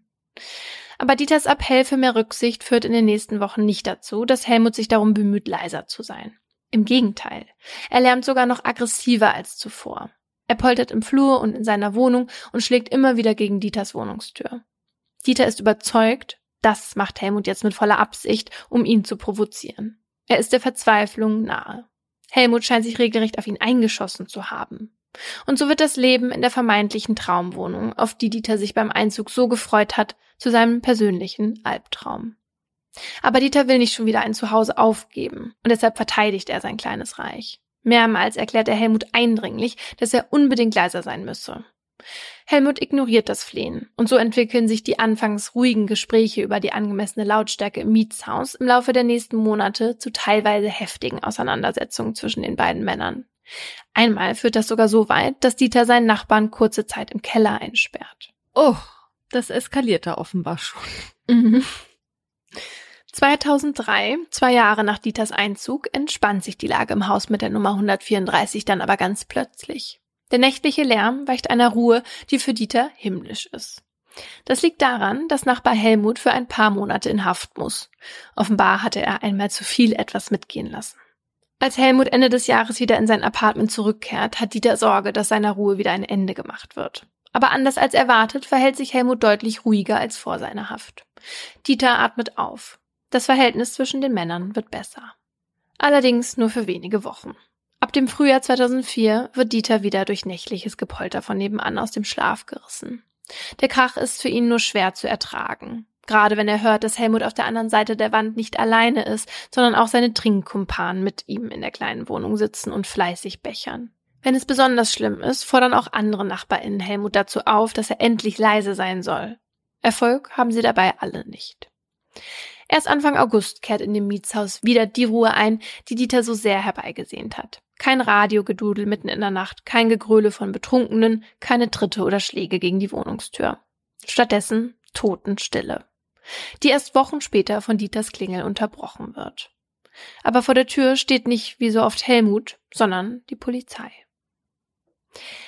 In dem großen Mietshaus mit der Nummer 134 werden nach dem Blick in die Vermisstendatei im Oktober 2004 alle HausbewohnerInnen nach ihrem Nachbarn Helmut befragt. Sie geben dasselbe an wie Helmuts Sozialarbeiterin Susanne. Auch sie haben ihn seit Wochen nicht mehr gesehen. So lassen die ErmittlerInnen schließlich die Tür zu Helmuts Wohnung öffnen. Als sie sich dort umsehen, finden sie etwas, das ihnen bekannt vorkommt. Bettwäsche mit einem eingestickten F. Ermittlungen ergeben, der Name der bereits verstorbenen Mutter des Mieters war Frieda. Wieder rücken Einsatzkräfte an. KriminaltechnikerInnen nehmen die kleine Wohnung nun genau unter die Lupe und finden im Eingangsbereich, im Flur und im Bad Blutspritzer. Drei Wochen nach dem Fund der Leichenteile im Wald räumt eine DNA-Analyse jeden Zweifel aus. Die abgetrennten Beine gehören zu dem Mann, der in dieser Wohnung lebte und den die Sozialarbeiterin Susanne als vermisst gemeldet hat. Helmut. Nachdem die Identität klar ist, rückt bald der Wohnort in den Fokus der ErmittlerInnen. Sie sind sich sicher, dass jemand aus dem Haus für Helmuts Tod verantwortlich ist. Denn Susanne berichtet davon, dass ihr Klient immer mal wieder Streit mit den NachbarInnen gehabt haben soll. Was die PolizistInnen seltsam finden, niemand sonst im Haus hat bislang von diesen Streitigkeiten erzählt. Die Nachbarschaft wird daraufhin erneut befragt. Man verhält sich aber zunächst unkooperativ und hält sich mit Aussagen zurück. Erst nach und nach finden die Beamtinnen heraus, dass es im Haus tatsächlich öfter zu Stress zwischen Helmut und den anderen gekommen ist. Strange, dass die das nicht sagen. Das ist doch das Erste, was man dann machen würde. Ja, aber das ist jetzt der Grund, warum die Polizei sich dazu entschließt, von allen Fingerabdrücke zu nehmen, weil eben alle ein Motiv haben. Aha. Helmut war laut und hat damit die Nachbarschaft terrorisiert. Die Kriminaltechnik vergleicht die Abdrücke der HausbewohnerInnen mit denen auf den Müllsäcken und dann gibt es einen Treffer. Ein paar Tage später, es ist mittlerweile November, klingelt die Polizei wieder an Dieters Wohnungstür. Als er ihn öffnet, teilt man ihm mit, dass er festgenommen ist, wegen des dringenden Verdachts, seinen Nachbarn Helmut getötet zu haben. Bei der Vernehmung macht Dieter keinerlei Anstalten, die Vorwürfe abzustreiten. Im Gegenteil. Bereitwillig beginnt er dem Ermittler der Mordkommission alles zu erzählen. Chronologisch und detailliert. Und obwohl er bei seinen Schilderungen keinerlei Reue zeigt, merkt der Polizeibeamte schnell, dass Dieter eine große Last los wird. Denn er erzählt und erzählt und kommt dann irgendwann zum Abend des 2. August.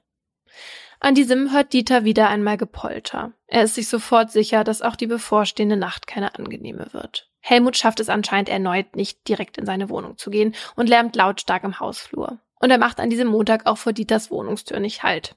Sie bekommt ein paar Tritte und Schläge ab. Dieter reicht es endgültig. Seit seinem Einzug vor mehr als drei Jahren findet er wegen Helmut keine Ruhe. Permanent muss er mit anhören, was sein Nachbar treibt und kann wegen der extremen Lautstärke nicht mehr richtig schlafen. Das muss jetzt ein Ende haben. Wutentbrannt reißt Dieter die Tür auf, um seinen betrunkenen Nachbarn zur Rede zu stellen. Der entschuldigt sich sofort und sagt, ich habe nicht gewusst, dass du da bist. Voller Zorn erwidert Dieter, wenn du das nochmal tust, mache ich dich kalt. Dann fällt die Tür ins Schloss. Am nächsten Morgen ist Dieter früh wach. Er hat einen Plan. Dazu lauscht der 50-Jährige an seiner Tür, um herauszufinden, was nebenan vor sich geht. Als sein Nachbar seine Wohnung gegen Viertel vor sieben verlässt, öffnet auch Dieter sofort seine Tür und stellt sich Helmut mit einem Brecheisen bewaffnet in den Weg. Du kommst hier nicht mehr raus, sagt er und drängt seinen überrumpelten Nachbarn mit dem Brecheisen in dessen Wohnung. Dieter schließt die Tür hinter sich. Helmut sitzt in der Falle. Und damit er nicht um Hilfe schreit oder anfängt sich zu wehren, versetzt ihm Dieter mit der Brechstange erstmal einen Schlag auf den Kopf, der seinen körperlich weit unterlegenen Nachbarn sofort zu Boden bringt. Töten will er Helmut aber so nicht. Wie er ihn für immer ruhig stellt, will Dieter sich noch überlegen. Und dafür lässt er sich Zeit.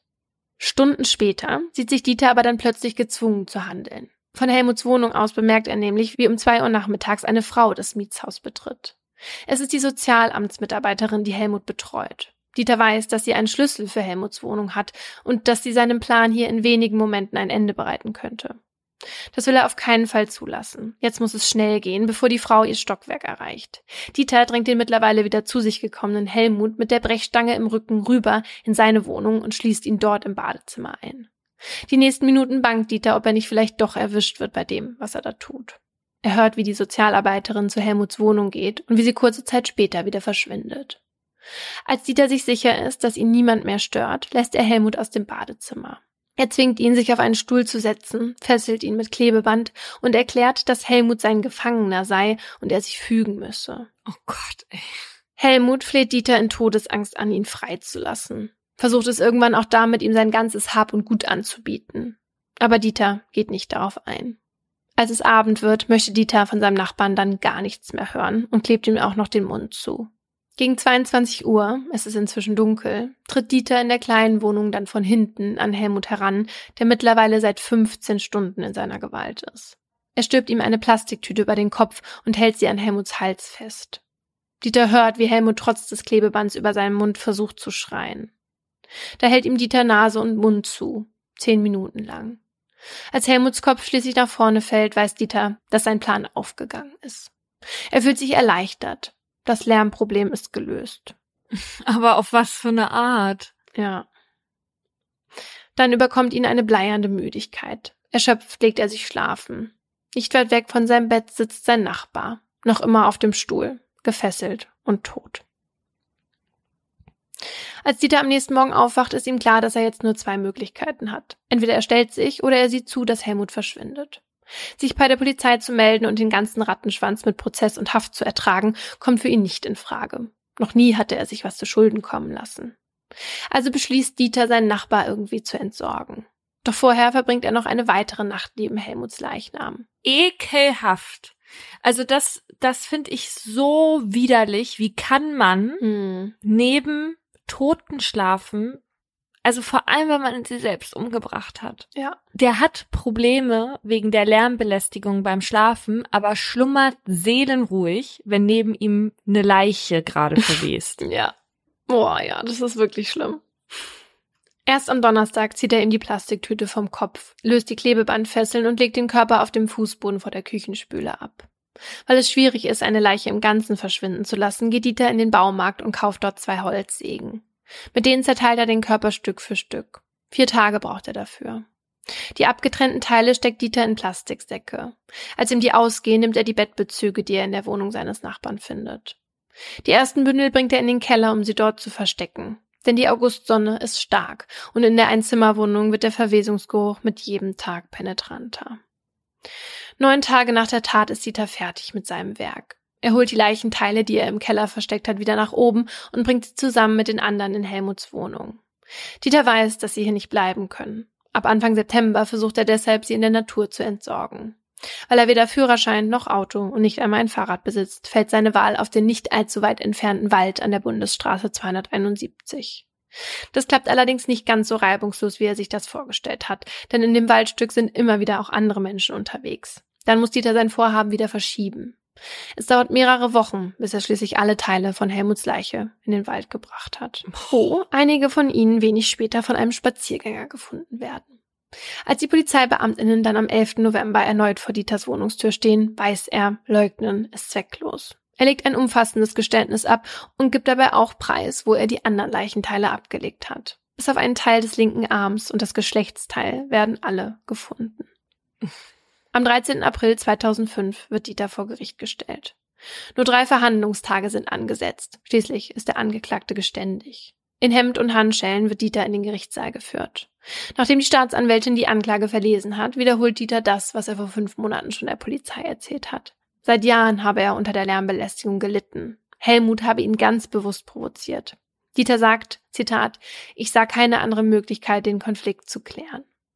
So habe er den störenden Nachbarn erst einen Tag lang gefangen genommen und schließlich erstickt, bevor er schlafen ging.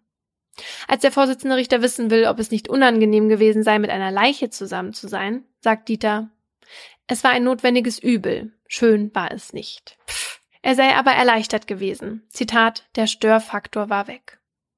Von Reue zeigt Dieter, wie schon bei der Polizei, auch vor Gericht keine Spur. Der psychiatrische Gutachter, der schließlich in den Zeugenstand tritt, ist zu dem Schluss gekommen, dass Dieter überdurchschnittlich intelligent ist und eine schizoide Persönlichkeitsstörung hat. Die zeige sich daran, dass er an einer deutlichen affektiven Unausgeglichenheit leide und keine normalen Beziehungen aufbauen könne. Dieter sei nicht empathiefähig und könne sich nicht mit Widerspruch abfinden. So habe er auch das Verhalten seines alkoholkranken Nachbars gezielt auf sich selbst bezogen. Da Dieter laut dem Gutachten zu einem ständigen Groll und zu einer emotionalen Kühle neige und eine übergroße Empfindlichkeit gegenüber seiner Umwelt habe, müsse aus forensischer Sicht von einer verzerrten Wahrnehmung ausgegangen werden. Demnach ist naheliegend, dass der Lärm, der von Helmut ausging, tatsächlich gar nicht so laut und störend war, wie Dieter das immer empfand, und dass sein Kopf etliche Dezibel dazugerechnet hatte. Das Fazit des Gutachters, Dieters Steuerungsfähigkeit sei aufgrund einer schweren anderen seelischen Abartigkeit erheblich vermindert. Trotzdem sei seine Einsichtsfähigkeit nicht vollständig aufgehoben gewesen. Das macht der Gutachter an Dieters hoher Intelligenz fest und daran, dass er sowohl während als auch nach der Tat gezielt vorgegangen sei. Dass Dieter anstatt in einem Gefängnis in einem psychiatrischen Krankenhaus untergebracht werden solle, schießt der Gutachter aber aus. Denn Dieters Persönlichkeitsstörung liege schon seit vielen Jahren vor, ohne dass es zuvor zu einer derartigen Straftat gekommen sei. Weitere sei nicht zu erwarten. Dadurch, dass die Wohnsituation, die letztlich zur Tat geführt habe, nun nicht mehr gegeben ist, sei die Wahrscheinlichkeit, dass Dieter wieder straffällig wird, allenfalls gering, so der Sachverständige. Das Gericht berücksichtigt die Schlüsse, die der Gutachter gezogen hat. Die verminderte Schuldfähigkeit wird anerkannt und so wird Dieter wegen heimtückischen Mordes und Freiheitsberaubung nur zu einer Freiheitsstrafe von 13 Jahren und 6 Monaten verurteilt. Dieters Plan ist nicht aufgegangen. Er kann nicht wieder in seine Wohnung im Mietshaus mit der Nummer 134 zurückkehren, wo er die Ruhe genießen könnte, die er sich seit Jahren so sehr gewünscht hat. Stattdessen muss er die Haftstrafe antreten, die er unbedingt vermeiden wollte. Dabei stört es ihn nicht so sehr, sein Leben größtenteils in einem geschlossenen Raum zu verbringen. Das hat er bislang meistens genauso gemacht. Doch anders als bisher kann er sich die Umgebung an seinem neuen Wohnort diesmal nicht selbst aussuchen.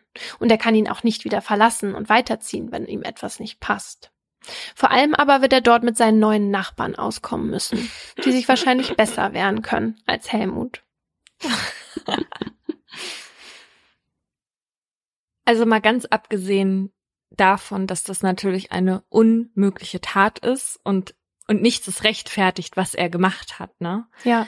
Aber dieser Leidensdruck, dass die Nachbarn Lärm machen, ich glaube, den kann zumindest fast jeder so ein bisschen nachvollziehen. Ja. Und es ist ja auch so, dass man dann schon immer darauf wartet, wann geht es wieder los. Ja. Und das nagt natürlich irgendwann auch an einem. Also, als ich da in meiner alten Wohnung war, ich weiß noch, dass ich bei jedem kleinen Mini-Beben gedacht habe, jetzt geht der Bass wieder los.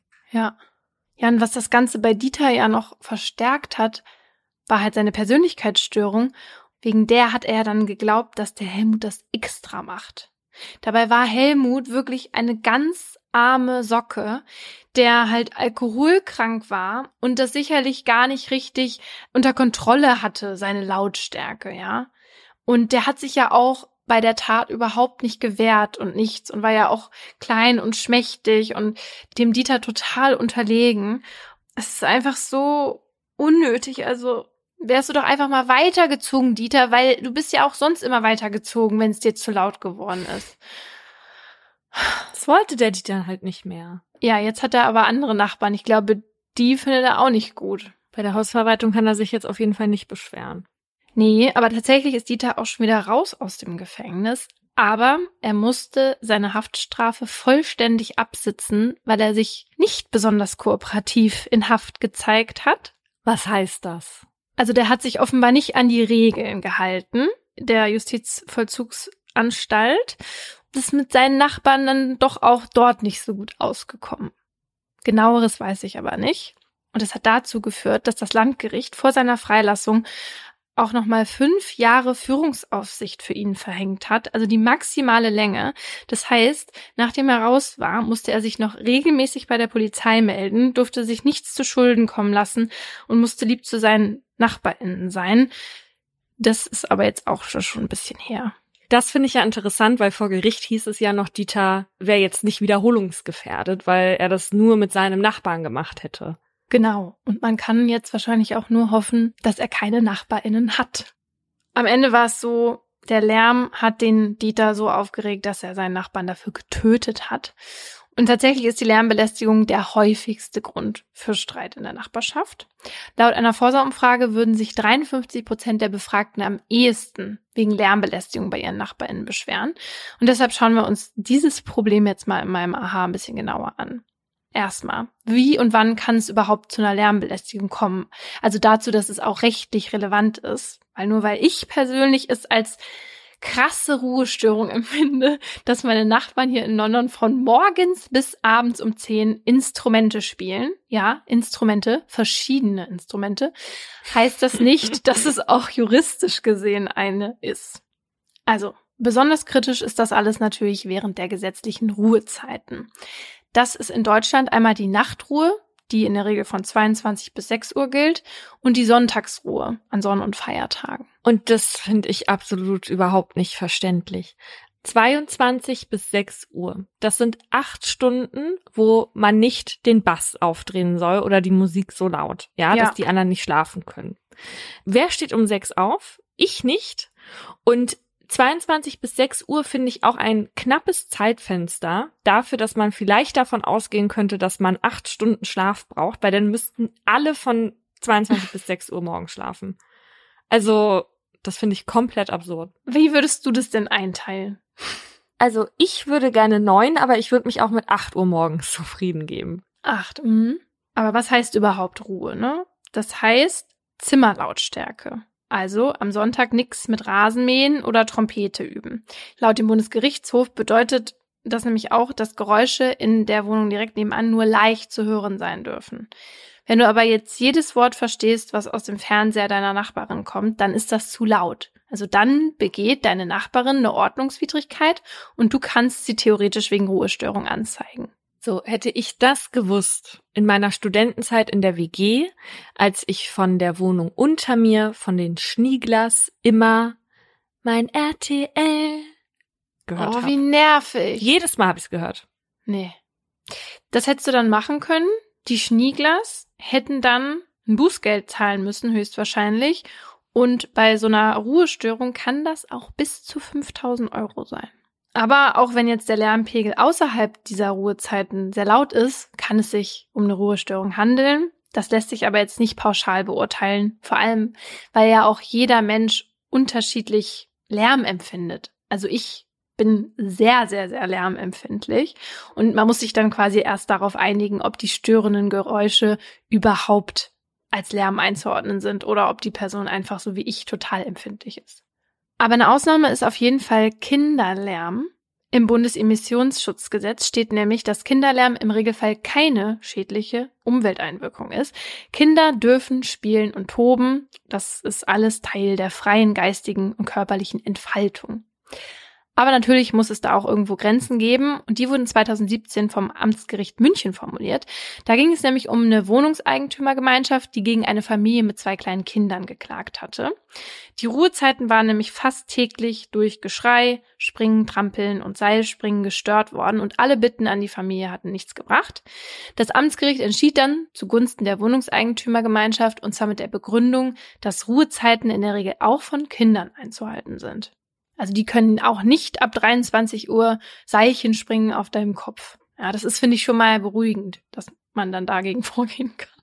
Das äh, mit den Ruhezeiten einhalten gilt übrigens auch für Liebende. Das hat man zumindest in NRW so festgestellt, nachdem ein Mann ein Pärchen wegen der Art und Weise, wie sie Sex hatten, verklagt hat. Der fühlte sich nämlich durch das laute Gestöhne und die, jetzt kommt's, Yippie-Rufe gestört. Nein. ja, also durch, durch Yippie, Yippie Rufe. würde ich mich auch gestört fühlen. Ansonsten hätte ich gedacht, kann man doch mal durchgehen lassen. Also, es ist so weird. Naja, auf jeden Fall hat das Gericht ihm Recht gegeben und entschieden, dass Ausrufe beim Sex nicht lauter als Zimmerlautstärke sein dürfen. Die Begründung, Zitat, die Beklagten sind als erwachsene Menschen auch bei der Ausübung ihres Sexualverkehrs in der Lage, ihr Handeln zumindest insoweit zu steuern, dass sie keinen Lärm verursachen, der so laut ist, dass er in die Nachbarwohnung dringt.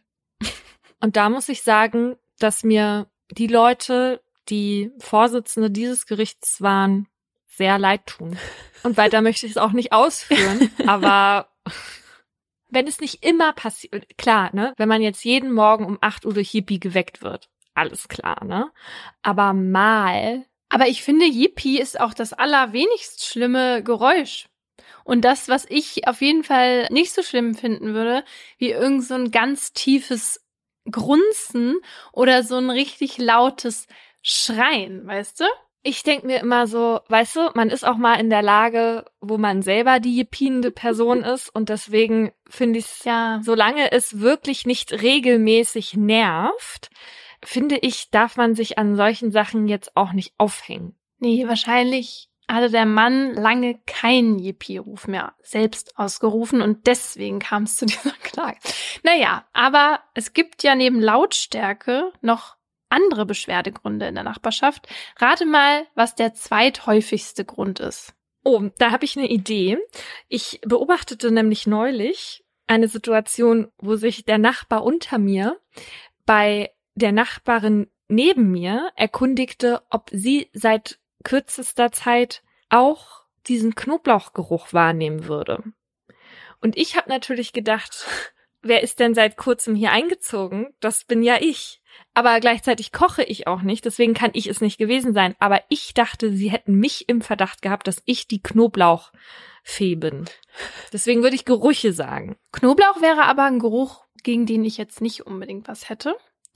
Anders Rauch, weil bei mir in der Wohnung in Berlin kann man zum Beispiel, wenn man im Badezimmer steht und irgendwer irgendwo im Haus raucht, kann ich das riechen, weil das offenbar durch die Lüftungsschächte in mein Badezimmer kommt, das kein Fenster hat. Mhm. Also richtig, richtig ekelhaft. Das ist ekelig, ja. Ja. Und es gibt einen ganz berühmten Fall aus Düsseldorf. Da geht's um Friedhelm Adolfs. Der hat sich jahrelang mit seiner Vermieterin vor Gericht wegen Rauchen gestritten. Sie wollte ihn nämlich deshalb aus der Wohnung raushaben und der hat sich aber gewehrt und blieb immer dabei, Zitat, Auszugstermin ist der Todestag. Und das ging dann jahrelang hin und her. Und in der vierten Prozessrunde hat das Gericht dann im September 2016 entschieden, dass Friedhelm in seiner Wohnung bleiben und auch weiterhin rauchen darf, auch wenn seine Vermieterin das nicht möchte. Ein Jahr später starb der 79-Jährige dann. An Lungenkrebs? Nee, an einem Herzinfarkt. Aber er hat wenigstens sein letztes Jahr dann noch in seiner Wohnung verbracht, mit dem, was ihm am meisten Spaß macht rauchen. Das freut mich für ihn. Aber Geruch ist auf dritter Stelle. Am zweithäufigsten wird sich nämlich über Autos beschwert. Also falsch parken und so. Und da hast du mir ja auch erst gerade eine Story zu erzählen. Pauline hat sich nur ein bisschen gestört gefühlt.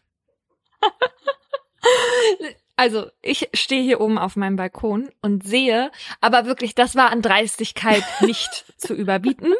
Also, weißt du, mir ist es egal, wie die Leute parken, aber wir haben hier in Berlin wirklich sehr begrenzten Parkraum. Ja, das stimmt. Und da kommt dieser Porsche-Fahrer und stellt sich wirklich mit voller Absicht inmitten auf zwei Parkplätze. Also ich habe gesehen, wie er da reingefahren ist. Ja. Und dann steigen die da aus, sie mit Pelzmantel, er mit Lackschüchen und wirklich, und ich habe mir mehrere Sachen ausgedacht, die ich jetzt tun könnte die nicht strafrechtlich zu verfolgen wären. Bin auf einige Ideen gekommen, hab's dann gelassen, weil er, als ich eine Botschaft hinterlassen wollte, auch schon wieder abgefahren ist. Wirklich, ich störe mich wirklich an echt wenig Sachen. Aber das finde ich einfach eine absolute Frechheit. Und mir wurde dann schon gesagt, ja, das machen die, damit die Nachbarn nicht mit der Autotür gegen den Porsche dann donnern. Ich mir so denke, die Chance, dass jemand sauer ist und dir den Seitenspiegel abtritt, ist doch viel größer. Ja. Ich meine, wir sind in Berlin. Hier passieren alle Dinge. Dann kannst du dir keinen Porsche kaufen, wenn du Angst hast, dass, der, dass da irgendwas rankommt. Naja, gut. Also Ärger übers Falschparken. Dann zum Beispiel Haustiere sind auch ein Grund, weil die zum Beispiel Lärm machen oder Schmutz oder eben auch Gerüche. Dann, dass Nachbarschaftspflichten nicht eingehalten werden, wie zum Beispiel Hausflur putzen oder Schneeräumen. Und jetzt finde ich richtig gut. Und sechsthäufigster Grund Unfreundlichkeit. Weil man zum Beispiel nicht grüßt. also weiß ich nicht. Also da würde ich mir, also wenn mich jemand nicht grüßt, dann gehe ich doch nicht dahin und beschwere mich darüber. Können Sie mich bitte grüßen? Hallo. Oder? Also ist doch merkwürdig. Ich grüße mich und alle, die mich kennen. Also Unfreundlichkeit wäre das mit, damit könnte ich am besten klarkommen, glaube ich. Ja. Weil im Zweifel heißt das ja hoffentlich nur, dass die einen ignorieren. Ja. Damit hast du ja schon viel gewonnen. Der letzte Punkt auf der Liste ist übrigens störende und auffällige Deko. Was ich gut verstehen kann, wenn ich gerade, aktuelles Thema, an blinkende Weihnachtslichterketten denke, die dann so ins eigene Wohnzimmer rein nerven von gegenüber, Boah. ne? Ja. Äh, ganz schlimm finde ich das. Oder anderes Beispiel, der Hausflur unseres Kollegen Aaron Troschke, der nämlich in seinem Durchgangsflur sowohl Harry Potter angemalt hat, als auch die Avengers, als auch Pokémon, als auch Vicky und die starken Männer, Rocky und, oh und, und. Das alles ist in seinem Durchgangsflur und er hat noch Größeres vor mit den einzelnen Etagen. Das fände ich so schlimm. Das ist so hässlich. Sorry, Aaron, aber das finde ich wirklich hässlich. Aber es ist dein Haus, du darfst machen, was du möchtest, aber so zieht man sich auch bestimmte MieterInnen an. ja, ich weiß nicht, ob man das aburteilen könnte, aber bei Gartenzwergen da ist die Lage schon recht eindeutig. In Rheinland-Pfalz, da hat es nämlich 1994 mal einen Mann gegeben, der drei Gartenzwerge aufgestellt hat, um seinen Nachbarn, mit dem er Stress wegen Lärm hatte, zu provozieren. Und einer der Gartenzwerge, der zeigte einen Mittelfinger, ein anderer zeigte seinen nackten Hintern und der dritte zeigte den Vogel. Und der Nachbar zog daraufhin vors Amtsgericht und bekam Recht, weil das Amtsgericht sagte, die Gesten der Zwerge würden als grobe Beleidigung gewertet werden und die müssten weg. Finde ich richtig. Wenn mir jeden Morgen beim Verlassen des Hauses ein Zwerg den Mittelfinger zeigen würde, fände ich das auch ziemlich asozial. Würde ich zurückzeigen jeden Morgen. Jeden Morgen den nackten Hintern entblößen in Richtung Nachbar. Mal gucken, was er dann macht. Wir haben mit Marion Barz geredet, die ist Anwältin für Nachbarschaftsrecht in Berlin, und sie hat uns erzählt, dass die Leute, die sich über die Nachbarn beschweren, dass man die weder am Geschlecht noch am Alter, am Beruf oder am sozialen Status festmachen kann. Also es gibt jetzt keine bestimmte Gruppe, die immer Stress mit den NachbarInnen hat.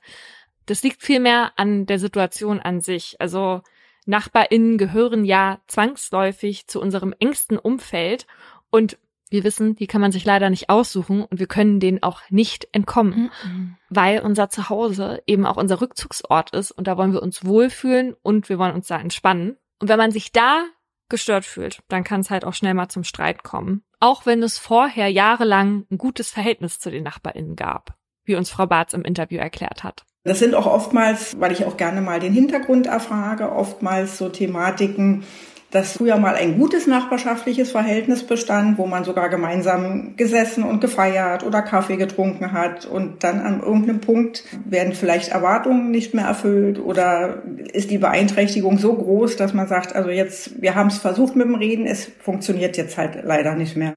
Und so einen Fall kenne ich tatsächlich aus meinem weiteren Bekanntenkreis. Da hat man früher ganz viel mit den Nachbarinnen gemacht. Also wirklich in Urlaub gefahren, gespielt, gegrillt, etc. pp. Und dann wurde das aber an irgendeinem Punkt zu viel, weil die dann auch immer wieder unangekündigt vorbeigekommen sind, sich selbst eingeladen haben. Horror. Und halt auch nicht gemerkt haben, wenn man seine Ruhe wollte. Mhm. Und das ist ja echt unangenehm, weil, weil du bist ja zu Hause dann wie so eine Gefangene, weil du dich gar nicht traust, irgendwie in den Garten zu gehen, weil du Angst hast, da kommt direkt jemand rüber oder Finde ich ganz, also wäre gar nichts für mich. Ja, und deswegen ist für mich wirklich so eine der schlimmsten Dinge, wenn man sich von den Nachbarn genervt fühlt. Weil dieses Gefühl, du gehst in den Flur und gleich siehst du wieder jemanden. Ne? Ja. Das ist halt nicht entspannt. Das finde ich ganz schlimm. Und um das zu verhindern, dass es irgendwann dazu kommt, würde ich schon gar nicht erst überhaupt interagieren. Also bei meinen NachbarInnen, überall, wo ich mal gewohnt habe, ich habe mich da nie vorgestellt, ne? Das ist jetzt hier, haben wir das mal anders gemacht, aber sonst habe ich das nie gemacht. Weil ich will auch nicht, dass da überhaupt eine Beziehung entsteht. Ob das eine gute oder eine schlechte ist, ich will einfach gar keine Beziehung haben.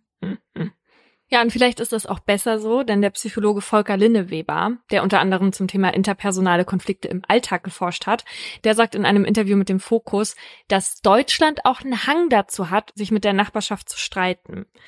Und der erklärt es so, dass das Private, also die eigene Wohnung oder das eigene Haus, das hat bei uns in Deutschland einen sehr, sehr hohen Stellenwert. Und man investiert viel Geld da rein. Und man möchte, dass es schön ist, gemütlich, Ja. heimisch. Und deswegen zieht man sich in Deutschland auch eher in die eigenen vier Wände zurück und lebt nicht so sehr in der Öffentlichkeit wie in anderen Ländern. Das finde ich spannend, weil ich habe eigentlich immer gedacht, so in Italien oder Spanien äh, findet das halt draußen eher statt oder halt nicht in den eigenen vier Wänden, weil es da ja auch warm ist. Aber ich sehe das zum Beispiel auch hier in London, dass es sich eher draußen abspielt. Und ich denke mal, hier hat es aber den Grund, äh, weil man sich in der Regel gar keine großen oder besonders schönen Wohnungen oder Häuser hier leisten kann. Ich sehe das halt hier viel mehr, dass Leute eher sich im Café treffen oder im Park oder im Restaurant, weil sie ja auch im Zweifel gar keinen Platz haben, um Leute zu Hause einzuladen oder so. Mhm. Mhm. Ja, und das ist ja hier ganz anders. Also wie oft machen wir irgendwelche Spieleabende oder Ja. ich koche und dann kommen alle vorbei. Und laut Linne Weber ist das halt so, dass wir im Alltag auch weniger mit fremden Menschen agieren hier. Und deswegen tun wir uns auch schwerer, damit umzugehen, wenn es halt nicht so läuft, wie wir uns das vorstellen. Und das Problem ist, dass deswegen dann auch die Kompetenzen fehlen, einen Konflikt schon früh anzugehen und ihn halt dann gar nicht erst eskalieren zu lassen. Oft ist es nämlich so, dass man ja nicht gleich beim ersten Mal auf die Person zugeht, um das Problem aus der Welt zu schaffen, weil man will ja dann auch nicht Ja. der Meckerer sein oder die Meckerin, äh, sondern das vergehen dann Wochen, Monate oder Jahre, wie in unseren Fällen, und dann frisst man das halt in sich rein und dann staut sich das an und dann braucht's manchmal nur eine kleine Sache, die das fast dann zum Überlaufen bringt. Ja. Und dann ist vorbei. Ja, und damit das nicht so weit kommt, ist es auch nicht so schlecht, sich irgendwie rechtliche Hilfe zu suchen oder so. Und das heißt dann auch nicht direkt, dass man dann vor Gericht landet mit seinen NachbarInnen. Frau Barz hat uns nämlich erzählt, es gibt sogenannte Schlichtungsverfahren und auch die Mediation, wo dann eine neutrale Person dazukommt und dann ja, wird das sozusagen alles in Ruhe besprochen. Jeder darf seine Probleme vortragen. Und dann wird sich auch tatsächlich in den meisten Fällen geeinigt. Und das bedeutet nicht nur für die Beteiligten, dass sie weniger Geld bezahlen müssen, weil vor Gericht ist immer teuer, sondern das bedeutet auch für die Gerichte in Deutschland, dass sie sich halt nicht mit solchen Sachen aufhalten müssen. Und tatsächlich ist es so, dass sich Gerichte mit ziemlich vielen absurden Nachbarschaftsstreitigkeiten rumschlagen müssen, wie zum Beispiel mit dem Fall der dicken Katzen. Und zwar geht es da um einen Mann, der im bayerischen Landshut im Jahr 2018 regelmäßig zwei Katzen der Nachbarsfamilie in seine Wohnung lockt und sie füttert. Und zwar so ordentlich, dass der Tierarzt schon Warnungen ausspricht, die Katzen seien übergewichtig, stopp die Völlerei. Aber die Polizei, die kann nichts machen, weil immer, wenn die Beamtinnen an der Tür des Mannes klingeln, dann lässt er die Katzen vorher hinten zur Terrassentür wieder raus. Und die Besitzerfamilie, die zieht dann halt irgendwann vor Gericht, weil die sagen, der sperrt unsere Katzen weg. Das ist Wegsperren fremden Eigentums. Dazu zählen Haustiere, ja. Und das ist Diebstahl. Das Amtsgericht verhängt erstmal keine Strafe, droht dem Katzenfütterer, dem Katzenfieder, aber mit einer Strafe von 250.000 Euro und Ordnungshaft, wenn er die Katzen weiter mästet. Und weil der Mann das aber ignoriert, macht die Familie, denen die Katzen gehören, mit dem Handy dann halt Aufnahmen von ihm und die verteilen Kopien von einem Zeitungsbericht über den Fall in der Nachbarschaft. Daraufhin zeigt der Mann AK der Katzenfieder das Ehepaar wegen Verleumdung an. Und letztendlich kann man sich dann nachher doch einigen und es kommt zum Vergleich. Der Nachbar muss aufhören, die Katzen zu füttern und das Ehepaar löscht die Videos und hört auf, die Zettel zu verteilen. Ende gut, alles gut. Wie kommt man da drauf? Tatsächlich habe ich in meinem Freundeskreis auch einen Fall von Katzenentführung. Und zwar ist das schon öfter passiert, dass die Katzen von meinem Freund da weg waren. Mhm. Und irgendwann gab es mal wohl den Hinweis, dass die bei der einen Nachbarin sind. Und dann gab es da schon eine Auseinandersetzung mit der Nachbarin. Und neulich sind die wieder verschwunden und waren mehrere Tage lang weg. Und dann ist der durch die Straße gegangen und hat nach denen gerufen und war dann der Meinung, der hat das schon wieder aus der Richtung dann miauen gehört. Oh Gott. Dann ist er zu der und meinte, wenn ich hier meine Katzen finden sollte, dann knallt das diesmal aber richtig. Und äh, abends waren die Katzen dann komischerweise wieder da. Oh, nee, holt euch doch einfach eigene Katzen. Warum muss man von anderen Leuten die Katzen wegnehmen? Oder sie dick füttern? Dann werden sie adipös. Das geht auch nicht. Damit sie nicht weglaufen können. So, das war's. Noch nicht ganz, aber mit den offiziellen, regulären Folgen von Mordlust für 2022. Aber es ist ja bald Weihnachten und wir haben uns überlegt, wir machen nochmal eine Q&A-Folge. Dafür brauchen wir natürlich eure Fragen. Auf unserer Instagram-Seite Mordlust der Podcast haben wir dazu schon einen Post veröffentlicht. Also einfach da drunter euren Kommentar mit eurer Frage packen. Und für die Menschen, die auch heute noch kein Instagram haben, die können trotzdem gerne ihre Fragen stellen. Am besten an kontakt@partnerincrime.de. Tschüss. Tschüssi.